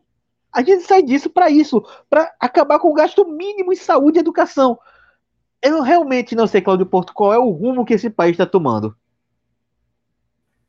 É, Pedro, ainda que seja um, um documento, né, um relatório que passará por alguma modificação, tudo indica que vai passar mesmo, e sobretudo nesse aspecto aí, né, do, do percentual, né, do, do percentual mínimo e tal, né, de gasto com educação e saúde por parte do, do, da União, dos estados, dos municípios, né? É, só para passar esse dado, né, hoje a Constituição exige que estados e municípios apliquem ao menos 25% da sua receita, né? então um quarto. Né? É, e, e, aí isso em desenvolvimento da educação. Né? Ah, em relação à União, o dado aqui é 18% até 2017, com a lei, do, com a lei, com a emenda do teto de gasto, né? é, você tem isso estabelecido a partir da inflação. Então, é, era o que foi aplicado em 2017, mais a inflação do ano. Né? É, e aí, aqui, saúde, o percentual mínimo de a receita dos estados e 15% do Isso já é de, não é de hoje, né? Não é de hoje que se tenta retirar esse piso mínimo e, com isso, você permite que os gestores municipais estaduais, principalmente os municipais, possam trabalhar com um orçamento mais desengessado, né, como eles falam. Então, você não vai ter essa obrigatoriedade de investir aquele percentual, você pode investir em outras coisas. E é exatamente nessas outras coisas que preocupa, porque é, se de repente a saúde e a educação no Brasil, de maneira geral, fosse contemplada, todo mundo tendo ali acesso com qualidade e tal, até faria sentido, já que sobra recursos, né? Então sobraria recursos, eu, uso esse, eu não posso usar esses recursos porque há essa, essa, essa previsão legal de que eu não posso usar. Beleza, faria sentido. Agora, no Brasil de hoje, daqui a pouco a gente vai falar do Acre, meu, tá, tá na cara que não, não, não, nós não temos educação e, e saúde, né? Serviços de educação e saúde de qualidade, né? Você tem algumas exceções e tal, né? Exceções ali locais, mas de maneira geral, não. Então, não faz o menor sentido você permitir que gestores, né? Gestores possam usar esses recursos aí de maneira irrestrita e tal, com questões alheias, sem garantir que os serviços, os serviços de saúde e educação estão sendo contemplados né, aos seus cidadãos. Então, Pedro, é, é, um absurdo, isso já vem de algum tempo, o, o, e, e, assim, não é um absurdo gratuito, né? A, a, essa ideia de você retirar esse piso mínimo também estabelece que os gestores, com isto, não poderão solicitar ajuda da União. E, e aí, olha só como é a leitura deles. A leitura é, é não premiar, inclusive usar esse termo, acho que foi o Globo que usou esse termo, é, para não premiar um gestor. É, enfim, deixa eu ver se eu consigo encontrar aqui, que é um negócio assim absurdo, porque o que você joga aqui não é o gestor, não é o prefeito, a, a prefeita, enfim, o, o governador, a governadora. O que está em jogo aqui é, é, a população, entendeu? Deixa eu ver se tem aqui. Aqui, ó. Eu encontrei. A, a, aqui, foi no site do Senado, viu? Diz o seguinte: é, para compensar a maior autonomia para esses estados e municípios na distribuição de recursos e suas alocações, a proposta amplia a responsabilidade dos gestores no cuidado com as contas públicas e veda o socorro da União é, dos entes federativos, para evitar que a má gestão fiscal seja premiada. Aí imagina só, o gestor lá, ele, enfim, usa os recursos com outras coisas e ele configura uma má gestão fiscal, verdade. Só que quem paga por isso não é ele, é a população. Aí aquele município não pode solicitar ajuda da União porque o gestor ali fez mau uso dos recursos. Entende? Porque há uma leitura moral de que o gestor não pode ser premiado. Pedro, é, um, é uma sucessão de absurdos. Essa PEC que vai estabelecer aí a brecha, olha só, é, a PEC vai estabelecer a brecha para o auxílio emergencial, né? Tem vários itens assim muito perigosos, né? Porque é um combo daque, daquelas PECs que foram enviadas pelo, pelo Paulo Guedes em 2019. Então tem lá os tais gatilhos, imagine gatilhos de arma, viu? É, porque aqui gatilho seria, não, ah, aconteceu algo aqui no orçamento, vamos aqui reduzir a jornada de trabalho do servidor. Não, imagine um gatilho de arma mesmo, porque é essa, é essa a intenção, né? É, estabelece os gatilhos. Então, assim, é um conjunto, é um combo, né? Se, se havia expectativa de aprovação de três PECs, né, que são as PECs que ele mandou lá do Plano Mais Brasil em 2019, agora tudo está aí embutido, pelo menos estará embutido nessa PEC. Isso se caso mantiver esse texto né, do relator é, Mar, Márcio Bitar, eu acho que é o nome do senador lá do Acre, inclusive, né? E, e eu acho que vai haver é, re, resistência, Pedro, no Senado, porque está no Senado, né, não está na Câmara. É, e eu acho que no Senado vai haver alguma resistência aí, porque essa questão do serviço público mesmo, eu já ouvi de senadores lá, vi algumas passagens de senadores aí que eles não vão aprovar de, de pronto assim, não, como espera o Rodrigo Pacheco. Então, vai haver discussão, né? Mas o fato é que esta PEC é o conjunto, é um combo daquelas PECs do Paulo Guedes de 2019. Isso quer dizer o quê? Muito ruim. Uh, e quando a gente põe em, ali em análise o auxílio emergencial, que seria aí o que a população ganharia, uh, eles estão aí pretendendo, Claudio Porto, dar 300 reais de auxílio emergencial, que é o mesmo valor do auxílio emergencial residual ali do final do ano passado. Se a gente for analisar as perdas que o Brasil, que a população brasileira vai ter com a aprovação dessa PEC e o recebimento do auxílio emergencial, chega a ser absurdo. O que a gente vai chegar a perder com isso, com essa falta de investimento, é, é absurdo. É completamente absurdo. Uh, são, é aproveitar da miséria do povo, é aproveitar que você tem pessoas passando fome para aprovar um pacote de maldades desse tamanho. A gente está aí vivendo uma situação em que pessoas, como você falou agora do Acre, a gente lembra da situação da região norte, no Amazonas há menos de um mês. A, gente começou, eu digo há menos de um mês que a gente começou, porque é, é um caos que se perdura. Uh, hospitais sem cilindros de oxigênio, pessoas morrendo sem respirar. Nesse mesmo dia, hoje eu estava também da mesma forma assistindo, é, ouvindo o Jornal Nacional enquanto minha mãe assistia. Uh, eu vi ali a manchete de que pacientes no Amazonas estão sendo amarrados em macas porque você não tem mais sedativo para manter eles sedados. E aí você tira a obrigatoriedade de investir nesse campo, a saúde. A saúde que está aí acabada, está no caos, a gente está vivendo a maior crise sanitária do século XXI e não tem investimento. O Ministério da Saúde não investiu dinheiro que era preciso para investir. O, o, dinheiro que estava separado no orçamento do Ministério da Saúde não foi integralmente usado durante a pior pandemia do século XXI. E aí agora querem tirar a obrigatoriedade de se investir. Ah, o, é, essa inclusão da, da proibição do gestor de procurar o, a União para pedir socorro é absurdo. Você tem municípios que exclusivamente hoje dependem de repasse de, da União. Municípios que não têm ali uma grande, um, um grande polo industrial, um grande centro de uh, turismo, não tem uma renda própria, necessitam, é, muitas vezes sobrevivem do repasse da União. Como é que vai ser para esses municípios? Ah, eu não vou premiar a gestão, a, a má gestão. Gente, quem está sendo prejudicado, como o Cláudio trouxe aqui, foi muito feliz em trazer isso, não é o gestor. O gestor continua recebendo o salário dele, o gestor vai continuar morando na melhor casa da cidade quem vai ser prejudicado é a população. É a população. É tão absurdo, Claudio Porto, ser tão absurdo. E saber que isso vai ser aprovado, por mais que venha a haver discussão no Congresso, que isso vai ser aprovado, é mais desalentador ainda. Quando a gente pensa no projeto de país que a gente tinha aqui 10 anos atrás, 12 anos atrás, e a gente vê o momento que a gente está vivendo agora, Cláudio Porto, chega a dar uma desesperança, bate uma desesperança muito grande é, na gente, bate muito desesperança da gente, uh, eu, como você, como sua família, como minha família, o Adriano, o professor Ulisses, depende do Estado, pessoas que dependem do Estado brasileiro. Não estou dizendo aqui que são pessoas que dependem de uma ajuda financeira do Estado brasileiro, mas dependem das políticas implementadas pelo Estado brasileiro. A gente fica desesperançoso, Cláudio Porto. Eu, pelo menos, eu vejo a situação com, de forma muito desesperançosa para o futuro do país. E aí está a prova de que o Congresso Nacional trabalha, está, está atuando, está tudo, está tudo à disposição aí no mercado financeiro, né? Porque essa PEC emergencial é exatamente para acalmar a especulação. É, é, é, um, é, de um absurdo tudo isso que a gente fala, né? E que a gente lê e fala e reproduz, né?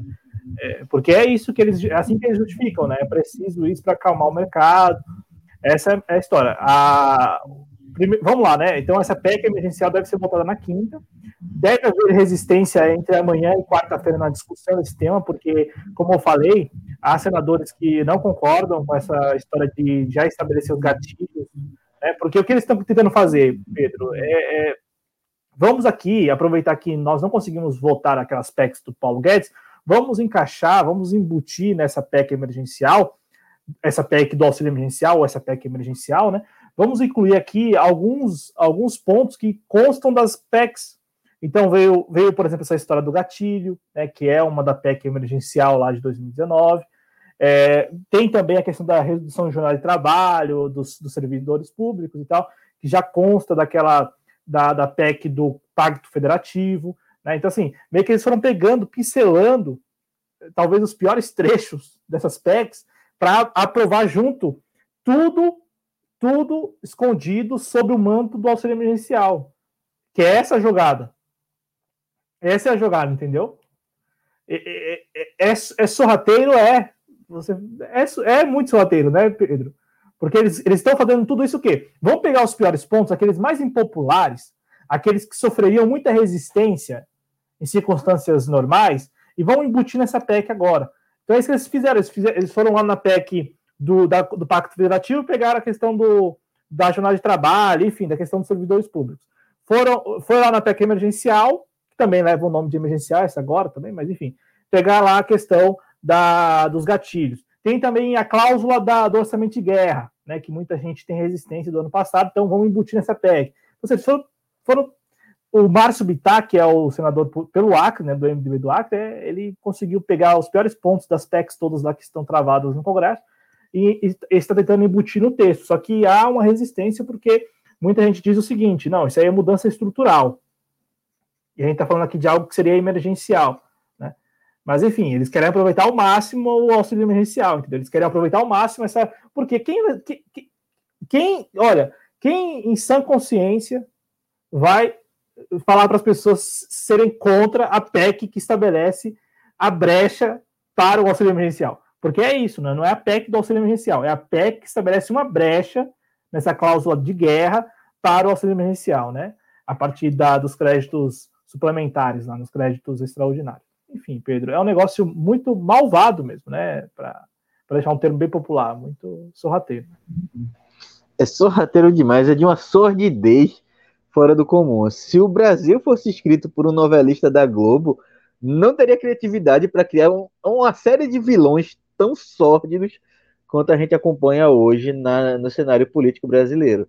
Como eu disse aqui, eles se aproveitam aí da população miserável, uma população que está passando fome, como o Claudio foi muito bem feliz em trazer aqui. Quem é o político de esquerda, direita, o centro, vai ter coragem de dizer para a população que a PEC do auxílio emergencial ela é, é ruim, não deve ser aprovada. Qual político que vai dizer isso? Nenhum político vai dizer isso. Ainda mais quando as pessoas estão aí passando fome, quando as pessoas não estão conseguindo comer, não estão conseguindo se alimentar. Pode foi muito feliz em trazer isso aqui. Uh, é sórdido, é, é, é, de uma mesquinhez fora do comum, e hoje o Brasil está à mercê dessas pessoas. Cláudio Porto, alguma coisa a acrescentar ainda sobre a manchete? Não, Pedro. É isso aí, passando rapidinho aqui, antes de passar para a próxima manchete, uh, queria passar rapidinho aqui pelo chat. O companheiro Moacir Surdo, ele cita aí Chico Buarque, a música vai passar, e de fato, a nossa pátria mãe distraída aí, Cláudio Porto, vai sendo subtraída e não vai sendo subtraída do bolso dos poderosos, vai sendo subtraída da gente, dos nossos direitos. Uh, Matheus Fernandes ele fala que é mais barato investir na polícia para meter a porrada nos favelados, e de fato é mais fácil para eles investir uh, em segurança pública uh, e criando praticamente exércitos particulares dentro das polícias. Porque é isso que acontece. Hoje a polícia ela não é para defender a população, não é para defender o cidadão. Ela é praticamente um exército particular do, do governador para coibir manifestações, para bater, para invadir em favela e bater em gente pobre. É basicamente isso que vem acontecendo com as nossas políticas.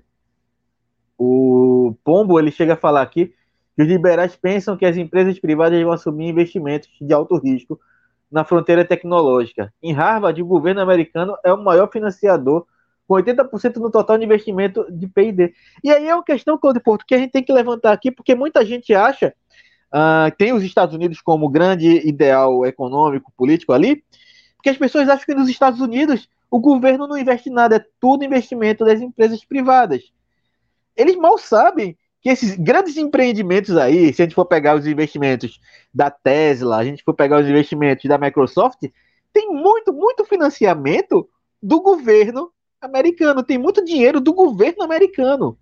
Essa ideia de Estado mínimo, ela é vendida demais para país periférico.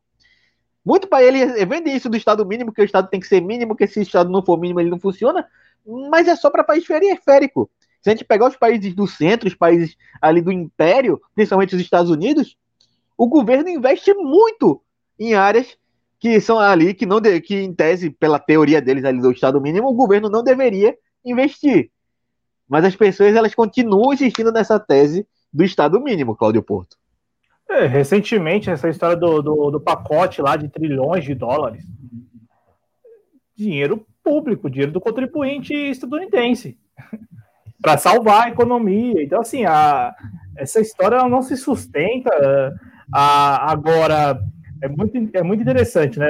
Essa, essa, essa, sua fala sobre país periférico foi muito feliz, porque assim que o Temer assume, assim que a junta do governo Temer assume, uma das primeiras medidas foi extinguir o programa Ciências Sem Fronteiras. Eu não estou aqui elogiando, sem fazer juízo de valor, mas é, veja, um presidente que assume, assim, com poucos dias, enfim, um mês, não sei, já acaba com Ciências Sem Fronteiras, um programa com este nome, né? Se, se, se houvesse lá problemas e tal, pô, aperfeiçoasse o programa. O nome diz muito, e de fato, é, eu tinha visto uma vez os números dos, inter, da, da, das, das, dos intercâmbios, né? Para não usar aqui viagens, intercâmbio, mas é, dessas viagens de intercâmbio mesmo, né? Brasileiros que deixavam o país e voltavam para o país com conhecimento que conseguiu acumular lá para desenvolver aqui e tal. Mas enfim, né, nós vamos, nós estamos, como disse o Moacir, é, nosso espectador aí, é, estamos perdendo tudo aos poucos, né? Vai se, vai se destroçando aos poucos. Né? E é lamentável, porque é, a gente já falou algumas vezes aqui neste programa, aqui neste espaço, neste canal, né? A gente analisa aqui, enfim, compartilha com vocês, deixa registrado, mas é, a cada dia que passa, a gente tem que ter a compreensão de que nós temos aí pelo menos uma ou duas gerações perdidas no Brasil. E é isso. Independente do alcance deste projeto, estamos aqui com 10, 11, mesmo que estivéssemos com um milhão de espectadores, o que não seria né, longe de ser a população do país, então longe de estarmos falando para os brasileiros todos, independente disso, de número de audiência, de espectadores, de views, de likes, de, de inscrições, enfim, independente da nossa audiência, o que está posto é: ao menos uma ou duas gerações estão perdidas no Brasil. Está posto isso, Pedro. Então, assim, a, a, gente analisa, a gente analisa, a gente analisa, a gente analisa, a gente analisa, repercute, analisa, analisa. Mas está dado já, uma geração está perdida. Eu acho que todos nós que vivemos hoje, olha só, não precisamos nem viver em centros urbanos, mas centros urbanos e até nos rincões do país percebe isso, que há uma geração perdida perdida. Né? Eu acho que essa percepção ela é generalizada mesmo, né? E isso não é porque o indivíduo lá, né, o indivíduo lá, ele não quis. Não é culpa do indivíduo. É uma escolha deliberada do coletivo, do conjunto. Nessas nossas escolhas aí, sobretudo dos últimos 10 anos, Pedro. Então, assim, uma geração está perdida. Né? Uma ou duas aí. E isso é preocupante, porque isso transcende a nossa análise do dia. Isso até invalida a análise do dia, às vezes, sabe por quê? que importa analisar o dia quando a geração está perdida? E não é por culpa do indivíduo, reforço. É porque essa crônica que estamos narrando, ela, dá, ela, ela deliberadamente provoca isso, né? Essa, essa, geração perdida, ou mais de uma geração. É, Claudio Porto, é, é, é, essas palavras aí foram. Eu não vou dizer que foram felizes, porque não é feliz ouvir essas coisas, mas foi muito bem colocado. Foi, nós temos aí uma, duas gerações perdidas nesse país pela pura falta de investimento e de intenção de investir nesse país. Como o Pombo ele chega a falar aqui, uh, enquanto os Estados Unidos eles são altamente interventores, aqui no Brasil a gente quebra a Braskem. Ele usa a Braskem como exemplo aí para idolizar a Lava Jato, mas aí, de fato, aqui no Brasil, enquanto os Estados Unidos está aí, você falou agora com um trilhão, um pacote de trilhões de dólares para salvar a economia, para salvar empresas, aqui no Brasil a gente quebrou a Braskem, a gente quebrou a Odebrecht, a gente quebrou várias empresas, a gente quebrou a indústria nacional como um todo, uh, quebrou a economia nacional como um todo, em nome de, de nada, de nada. Porque você não pode dizer que quebrou a economia em nome de combate à corrupção, já se provou que não é em nome de combate à corrupção, você não quebrou a economia uh, para se estatizar ela, para tornar ela é, é, de interesse popular, não foi para isso que ela aconteceu, pelo contrário, a gente vê hoje a economia brasileira cada vez mais entregue à mão do mercado, como o Claudio Porto trouxe aqui ao comentar a PEC, você está fazendo um pacote de destruição do Estado brasileiro para acalmar o mercado. Vamos ser sinceros, o mercado não precisa acalmar. Se o mercado está nervoso, toma o Rivotril. Toma o Rivotril que fica calmo. Agora, para a população que está passando fome, eu não tenho Rivotril. Para a população que está morrendo sem oxigênio nos hospitais, eu não tenho Rivotril. eu tenho que ter ações afirmativas, eu tenho que ter políticas de Estado, políticas públicas. E não está tendo, infelizmente. E aí a gente chega na situação que o Claudio Porto acabou de relatar aqui, de uma geração perdida, de uma geração que, sinceramente, Claudio Porto, eu não vejo como recuperar essa geração. Eu não sei nem como recuperar a próxima, para ser muito sincero. Uh, Claudio Porto, alguma coisa a acrescentar ainda sobre as manchetes? O Pedro, se me permite, eu vou só exibir uma imagem, porque assim, já que a gente está falando de brasileiros e tal, né, a gente tem muita vontade de um dia também poder é, trazer aqui brasileiros, né, tipo, brasileiros comuns. O Globo publicou essa foto então, é, na matéria sobre o PEC, a PEC do auxílio emergencial, né? E quem é esta mulher? Né? Esta mulher, ela se chama Simone, perdão, Vitória dos Santos Macedo. Ela tem 21 anos, essa moça que está aí. Ela era, ela era ambulante na praia, com a pandemia, segundo o Globo, deixou de trabalhar vivendo com o marido no Vale dos Eucaliptos, no encenador de Vasconcelos, no oeste do Rio. A casa deles não tem água encanada, nem fogão, nem geladeira. É um brasileiro, um compatriota, uma compatriota, né?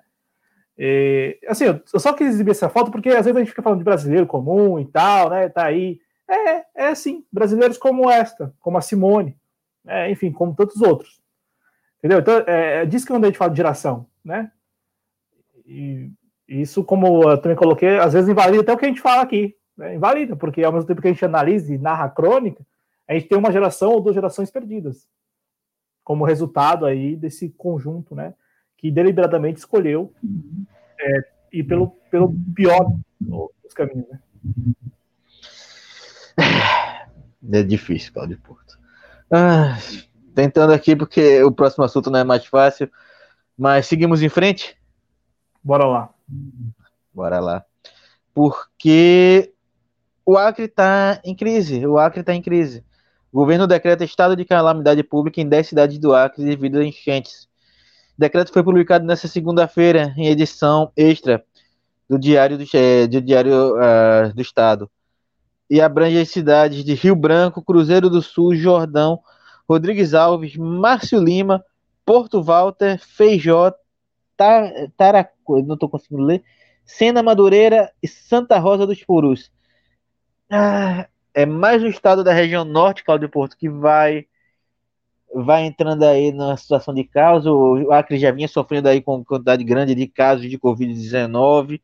Uh, havia uma epidemia de dengue no estado também ao mesmo tempo, e aí junta tudo isso, essa situação de enchentes. E aí, Claudio Porto, eu quero fazer só uma pergunta que eu até já sei a resposta, mas eu quero ouvir de você. O presidente já se pronunciou, Cláudio Porto? Já, já hoje à noite. É. Hoje à noite se, se, se manifestou, é, já conseguiu editar uma medida provisória e tal, disse que vai visitar o Acre aí na quarta-feira. É, mas o fato é que é, assim, isso, isso vai além do governo atual, tá? Isso eu acho que é uma crítica que vai além do governo atual, do, do, do governo Bolsonaro veja, mais uma vez, estamos lidando com uma tragédia que, que, impacta a vida de milhões de pessoas, ou milhares de pessoas, né? É, não, não, sei a população lá do Acre, desses municípios, mas aqui no mínimo dezenas de milhares de pessoas. É, e mais uma vez, a, a saída é: vamos aqui evitar, evitar assim, né? Tentar mitigar os prejuízos. Passado isso, acabou sabe, nada estrutural. Nada estrutural, Pedro. É, é impressionante a facilidade como os nossos gestores, e aí isso transcende o desgoverno Bolsonaro, essa facilidade de tentar a região norte, Cláudio Porto, a região norte, Cláudio Porto, é historicamente conhecida por esse abandono de governos aí ao longo de décadas. Claro, exatamente.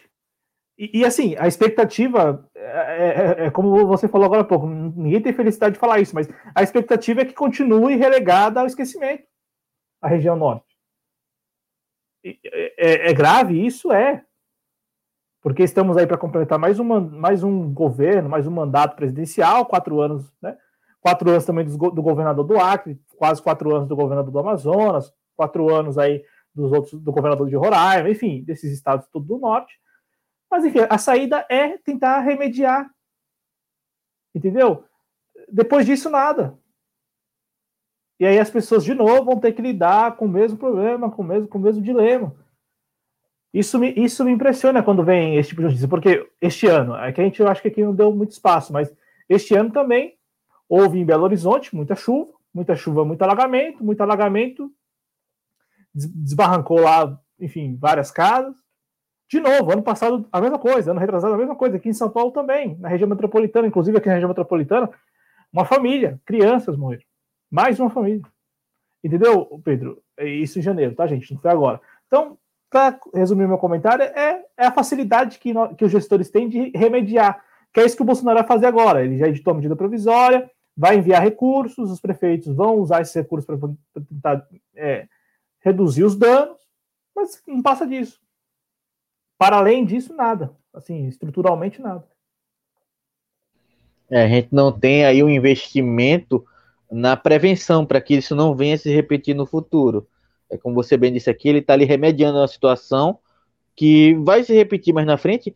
E aí, até na, até na esfera administrativa, isso é uh, um pouco, como é que eu posso dizer? Uh, eu, eu, não queria usar essa palavra, mas eu vou ter que ser obrigado a usar. É um pouco burro, porque são situações que vão se repetir ao longo dos anos, vão gerar gastos ao longo dos anos, como se poderia ter sido resolvido uh, com ações de prevenção. Você previne aquela situação, ela deixa de acontecer. Então você investe apenas uma vez. Você está tendo que enviar recursos toda vez para remediar uma situação que poderia ser prevenida. É um rombo muito grande nos cofres.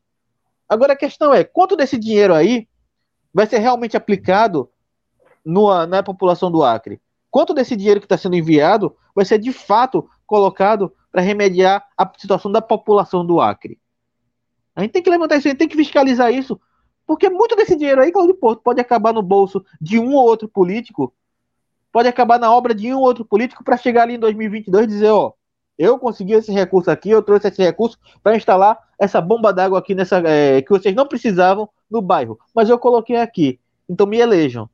São esses políticos que estão lá dentro do Congresso que gera esse tipo de situação que o Claudio Porto trouxe aqui, de remediar a situação, de ter que remediar a situação e não de ter que é, prevenir ela. Cadê os recursos que os políticos deviam, que os deputados deviam enviar para prevenir esse tipo de situação? Não existe, não existe. Nós somos um país que não previne tragédias. Inclusive, Claudio Porto, é, é, novamente falar aqui, não é a situação feliz que a gente gosta de dar aqui, mas provavelmente daqui para os próximos meses, a gente vai estar aqui noticiando outra tragédia em Minas Gerais, com outra barreira caindo. Eu já vi várias pessoas em Minas Gerais falando que moradores próximos à região ali de Burumadinho, que existem outras barreiras ali naquela região, falando que já viram barreiras vazando. Você acredita, Claudio Porto, que vai haver intervenção da Vale ali para evitar que aquela barreira vaze? Ou que a gente vai estar aqui novamente narrando outra tragédia de Brumadinho, como a gente já narrou aqui é, no início do ano passado, como a gente já narrou Mariana também. Porque é isso que acontece. Agora tá lá, Vale não foi punido até hoje. Fechou um acordo aí vergonhoso com o governo de Minas Gerais, em que em momento algum os atingidos pelas tragédias de Brumadinho foram ouvidas. Aí a gente está prestes a ver aí a gente viu a tragédia do Acre, a gente viu a tragédia no Amazonas, a gente viu a tragédia no Tocantins, a gente vai vendo a tragédia na região norte, nas regiões mais pobres do país, Cláudio Porto. E de fato, como você disse, prevenção de forma alguma. Só o remediamento e um remediamento muito mal feito para muitas vezes apenas fazer o comercial de que está fazendo algum investimento. É, e é muito, muito ruim, né? O Amapá também, né, que foi bem recente, né, a situação do apagão lá no Amapá. Você trouxe a questão das barragens, né, né, de hoje que se tem conhecimento de outras barragens aí que deixam as pessoas com um certo medo e assim eu concordo com esse medo das pessoas, né, as pessoas viverem em cidades, em vilarejos, enfim, vilas próximas a barragens. É, tudo com a anuência, né, com a anuência dos gestores e de todos os outros que estão aí como são, como, são responsáveis, são corresponsáveis. Eu, eu particularmente, Pedro, eu observo esse tipo de situação e, e, e assim, é, eu fico, fico triste porque na condição de cronista, né, a gente tenta dar opinião e, enfim, e apontar para algumas soluções, ou cobrar mesmo, né, porque às vezes parece que não, não, não é que você precise apresentar solução, é que você precisa cobrar, né? Porque mesmo que você tenha a solução, eles não te escutam. Né? Mesmo passando por essas situações, essas tragédias, não resolvem. Como não vai resolver agora, né? Ainda que na quarta-feira o presidente vá lá, vá tirar algumas fotos, enfim, vai, vai demonstrar alguma solidariedade, que eu até, assim, é o papel dele né, como presidente tal, ir lá fazer. Só que, meu, acho que seria muito mais efetivo, e isso independe do presidente agora ser o Bolsonaro. Eu acho que demonstrar solidariedade é importante, concordo. Acho que as pessoas elas se sentem a, acolhidas quando né, vem ali a presença da, da autoridade, seja Lula, Bolsonaro, enfim, quem fosse presidente. Agora, é muito mais efetivo, e é óbvio isso, né? O trabalho de longo prazo, para não apenas remediar, mas para antever isso, esse, esse, tipo de situação.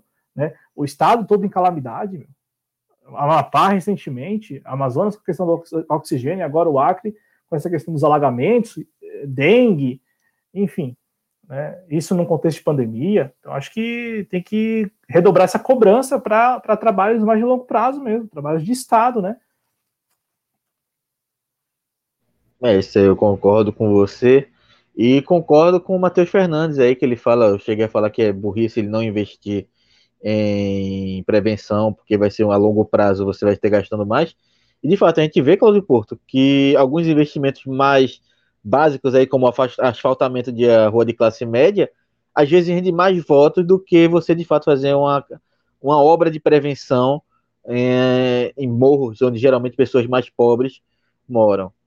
Uh, é triste a gente ver isso, é triste a gente ver colocar a vida da, das pessoas abaixo do interesse eleitoral, mas é uma realidade que a gente tem que lidar com o Brasil. A gente não pode estar aqui uh, se chocando com algo que é a realidade do nosso país, é a realidade política do nosso país. Cláudio Porto, alguma coisa a acrescentar sobre o Acre? Não, Pedro. Ah, a nossa solidariedade, eu acho que há muitas campanhas aí de ajuda, né? A população do Acre, eu fui ver aqui, né? Tem quase 800 mil pessoas vivendo no Acre, isso lá em 2014, então imagino que tem aumentado a população. Então, toda nossa solidariedade aí, nosso apoio, e eu tenho visto várias campanhas aí de, de ajuda, né? arrecadação de alimentos, de, de mantimentos e de roupas e tudo mais. É, neste, neste momento, eu sim, acredito que a sociedade civil, claro, eu acho que a gente tem que também ter um pouco de atenção, porque meio que se mistura no meio da sociedade civil ONGs com outros interesses que não, né, o de apenas ali a, da assistência. Eu falo isso porque a gente tem que ter um pé atrás, não é, não é questão de não é um discurso bolsonarista contra ONGs, né? Porque eu acredito que eles até façam esse discurso para desacreditar mesmo, né? Essa ideia de que nós devemos ter uma atenção redobrada com ONGs, é, e essa história toda. Mas redobrar atenção, né? Para ver, enfim, não cair em campanha engana, enganosa e tal. Mas de maneira geral é importante quando a sociedade civil ela se, se enxerga enquanto comunidade, né? Independente do Acre estar lá no norte do país, eu aqui no, no sudeste, você no nordeste, o Brasil todo aí, é, o Brasil, a maior parte da população compreendeu que é preciso ajudar, que é preciso estabelecer campanhas, de, deixando claro aqui a ressalva de que devemos estar atentos aí às campanhas, né? Quem está lançando as campanhas, quem são os seus protagonistas. É isso aí, é reforço aqui da Rede de Solidariedade à população do Acre. Ah, se você puder aí, tiver alguma forma como ajudar, procure uma campanha para ajudar. Provavelmente estão precisando muito comida, água, roupa. Uh, provavelmente algumas famílias devem ter perdido tudo. Então, você puder doar, você puder contribuir, contribua. Uh, como o Cláudio trouxe aqui, é uma comunidade, independe de ser do norte, do sudeste, do nordeste, do sul, do centro-oeste. No fundo, somos todos Brasil e a gente tem que se ajudar da forma como podemos. Uh, antes de a gente passar aí para a próxima manchete, para o momento Covid, queria pedir para vocês aí que não que estão nos assistindo ainda, que não deixaram like, deixe seu like aí, compartilhe esse vídeo nas suas redes sociais, ajude a aumentar o alcance da TV Jovens Cronistas no YouTube. Se você estiver nos assistindo pelo Facebook, pelo Twitter, vem para cá, assiste nossos vídeos por aqui, participa pelo chat. É muito importante a sua participação aqui. Se inscreva na TV Jovens Cronistas. Uh, ajude a gente a bater a meta de conseguir chegar a nossos 5 mil inscritos. Uh, enfim, você vai encontrar aqui também na descrição do vídeo nossas formas de apoio ao canal. E você também nos siga nas nossas redes sociais. Siga-nos lá no Instagram, na, no, no Twitter, uh, curta nossa página no Facebook. E se você faz uso do Telegram, vai lá no Telegram, procura por Jovens Cronistas, entra no nosso canal, que lá você vai ser diariamente é, avisado sobre os novos vídeos aqui no canal, sobre novas lives aqui do canal, porque nem sempre o YouTube está notificando aí sobre os nossos novos vídeos. Então lá você tem certeza, garantia de que vai estar sendo avisado sobre novas lives no canal. Dito isso, Cláudio Porto, a gente passa aí para o momento Covid, que dentro de tudo aqui parece que nada do que a gente falou aqui é, é, é agradável de falar, e de fato não é.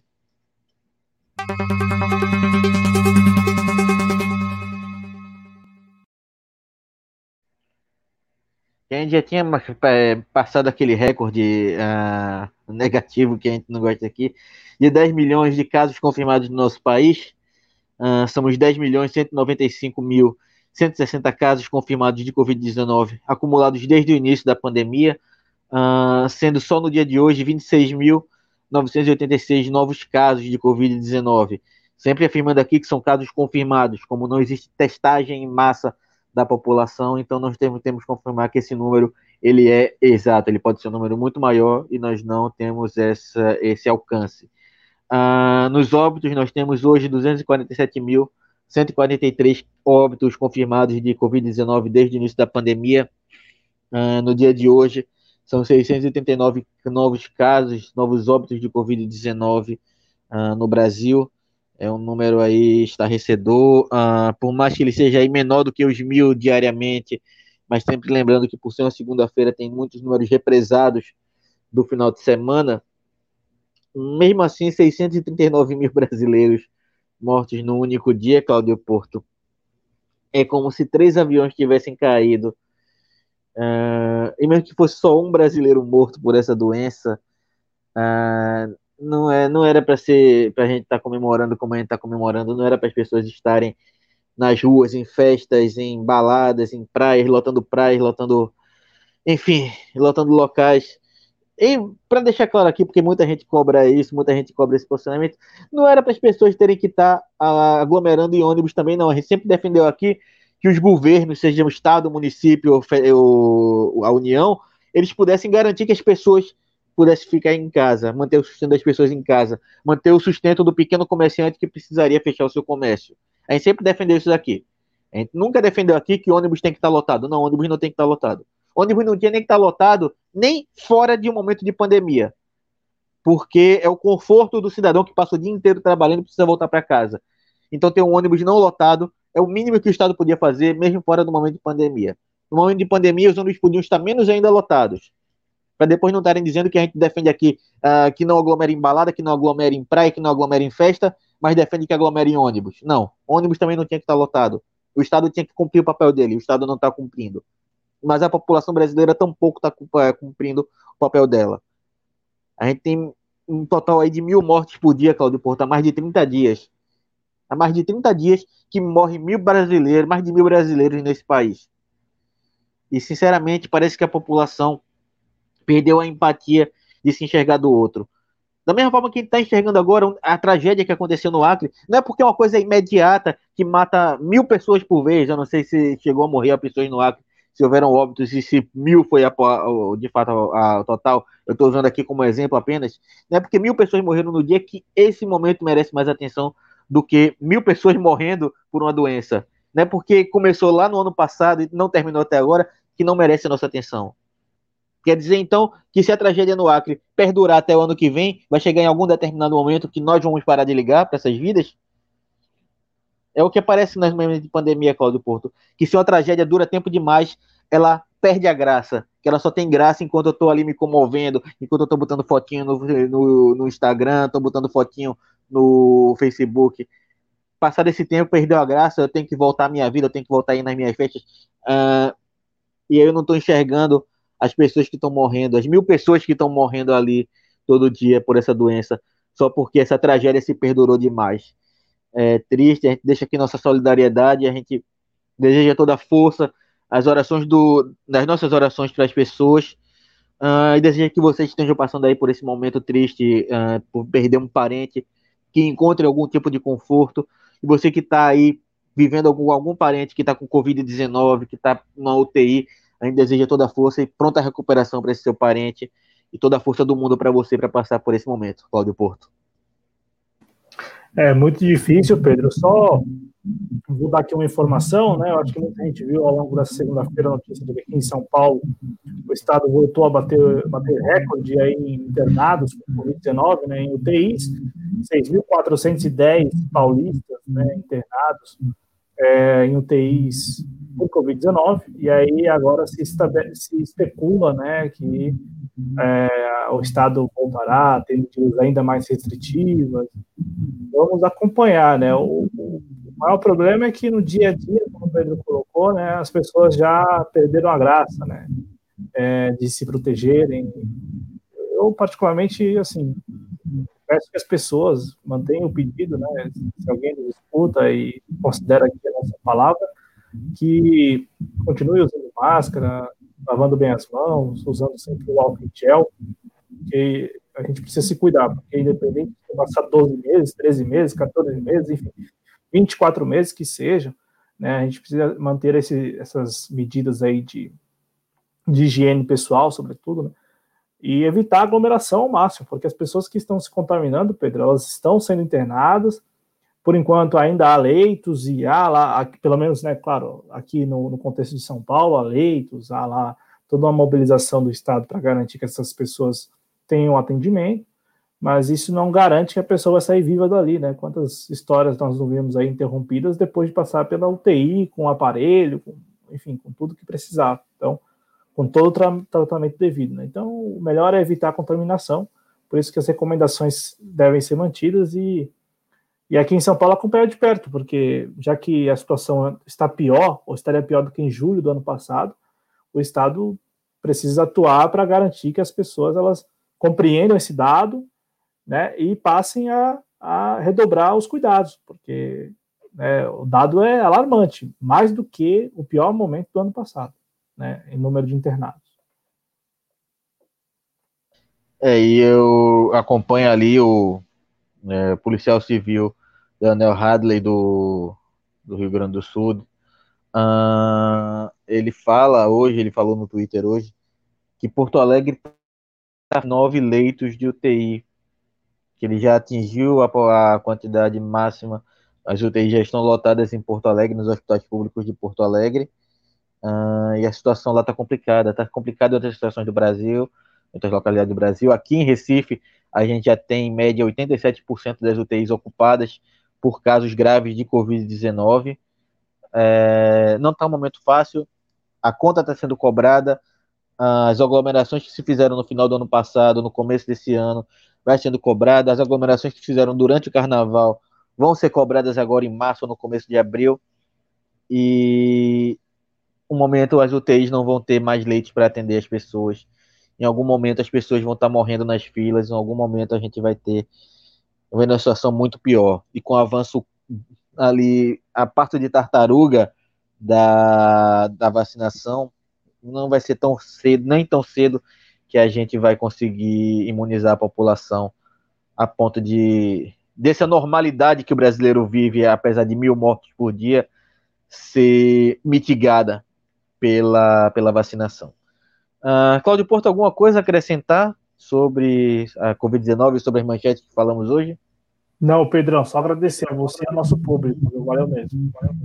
É isso aí, eu que agradeço aí, Cláudio Porto, agradeço a sua presença. É sempre um prazer ter você aqui comigo. Assim como é um prazer ter você aí, espectador da TV Jovens Cronistas, ao nosso lado. É sempre uma honra ter vocês por aqui, participando do nosso chat, engrandecendo aqui o nosso debate, que é sempre importante você participar do nosso chat. Por isso que eu digo que você aí que está nos assistindo em outra rede social, no Facebook, no Twitter. Vem aqui pro Twitter, ajuda, ah, pro Twitter não, vem aqui pro YouTube, ajuda a gente a aumentar aqui a, a participação no nosso chat. É sempre importante a gente ter a sua participação aqui, engrandecendo o debate, trazendo questões que engrandecem o nosso debate. Às vezes até a gente não vai falar de alguma coisa aqui, mas vocês trazem no chat e a gente vê que é importante a gente estar tá ali uh, comentando. Uh, e também vem aqui ver na descrição do vídeo os mecanismos de apoio. Você pode nos ajudar, se você estiver nos assistindo ainda, através do, é, do mecanismo do Superchat ou do Super Sticker, ou tornando-se membro do canal. Você também, se estiver assistindo esse vídeo depois que ele já foi ao ar, você pode nos ajudar através do aplauso, que fica mais ou menos aqui perto do título do canal. Uh, se inscreva, obviamente, se inscreva aqui no canal, Uh, compartilhe esse, esse vídeo, dê seu like se não deu ainda. Uh, enfim, aqui embaixo você vai encontrar outras formas de apoio, como a chave Pix, que está passando aqui por baixo. Também tem a vaquinha e o Apoia-se, uh, entre algumas contas bancárias que você vai encontrar aqui embaixo, que podem nos ajudar a manter aqui o projeto. Uh, também siga a gente nas nossas redes sociais, o Instagram, o Twitter, curta a nossa página no Facebook, procure nosso canal no Telegram, como eu já falei por aqui, e, claro, vem aqui para o canal Jovens Corinthians no YouTube, nos siga, compartilhe nosso conteúdo, ajude a gente a bater a meta de 5 mil inscritos ainda antes do, do meio do ano, e aumente nosso alcance aí nas nossas redes sociais. Eu sou Cleida Araújo, esse foi mais uma edição do JC Informa. Meu boa noite para você e até amanhã.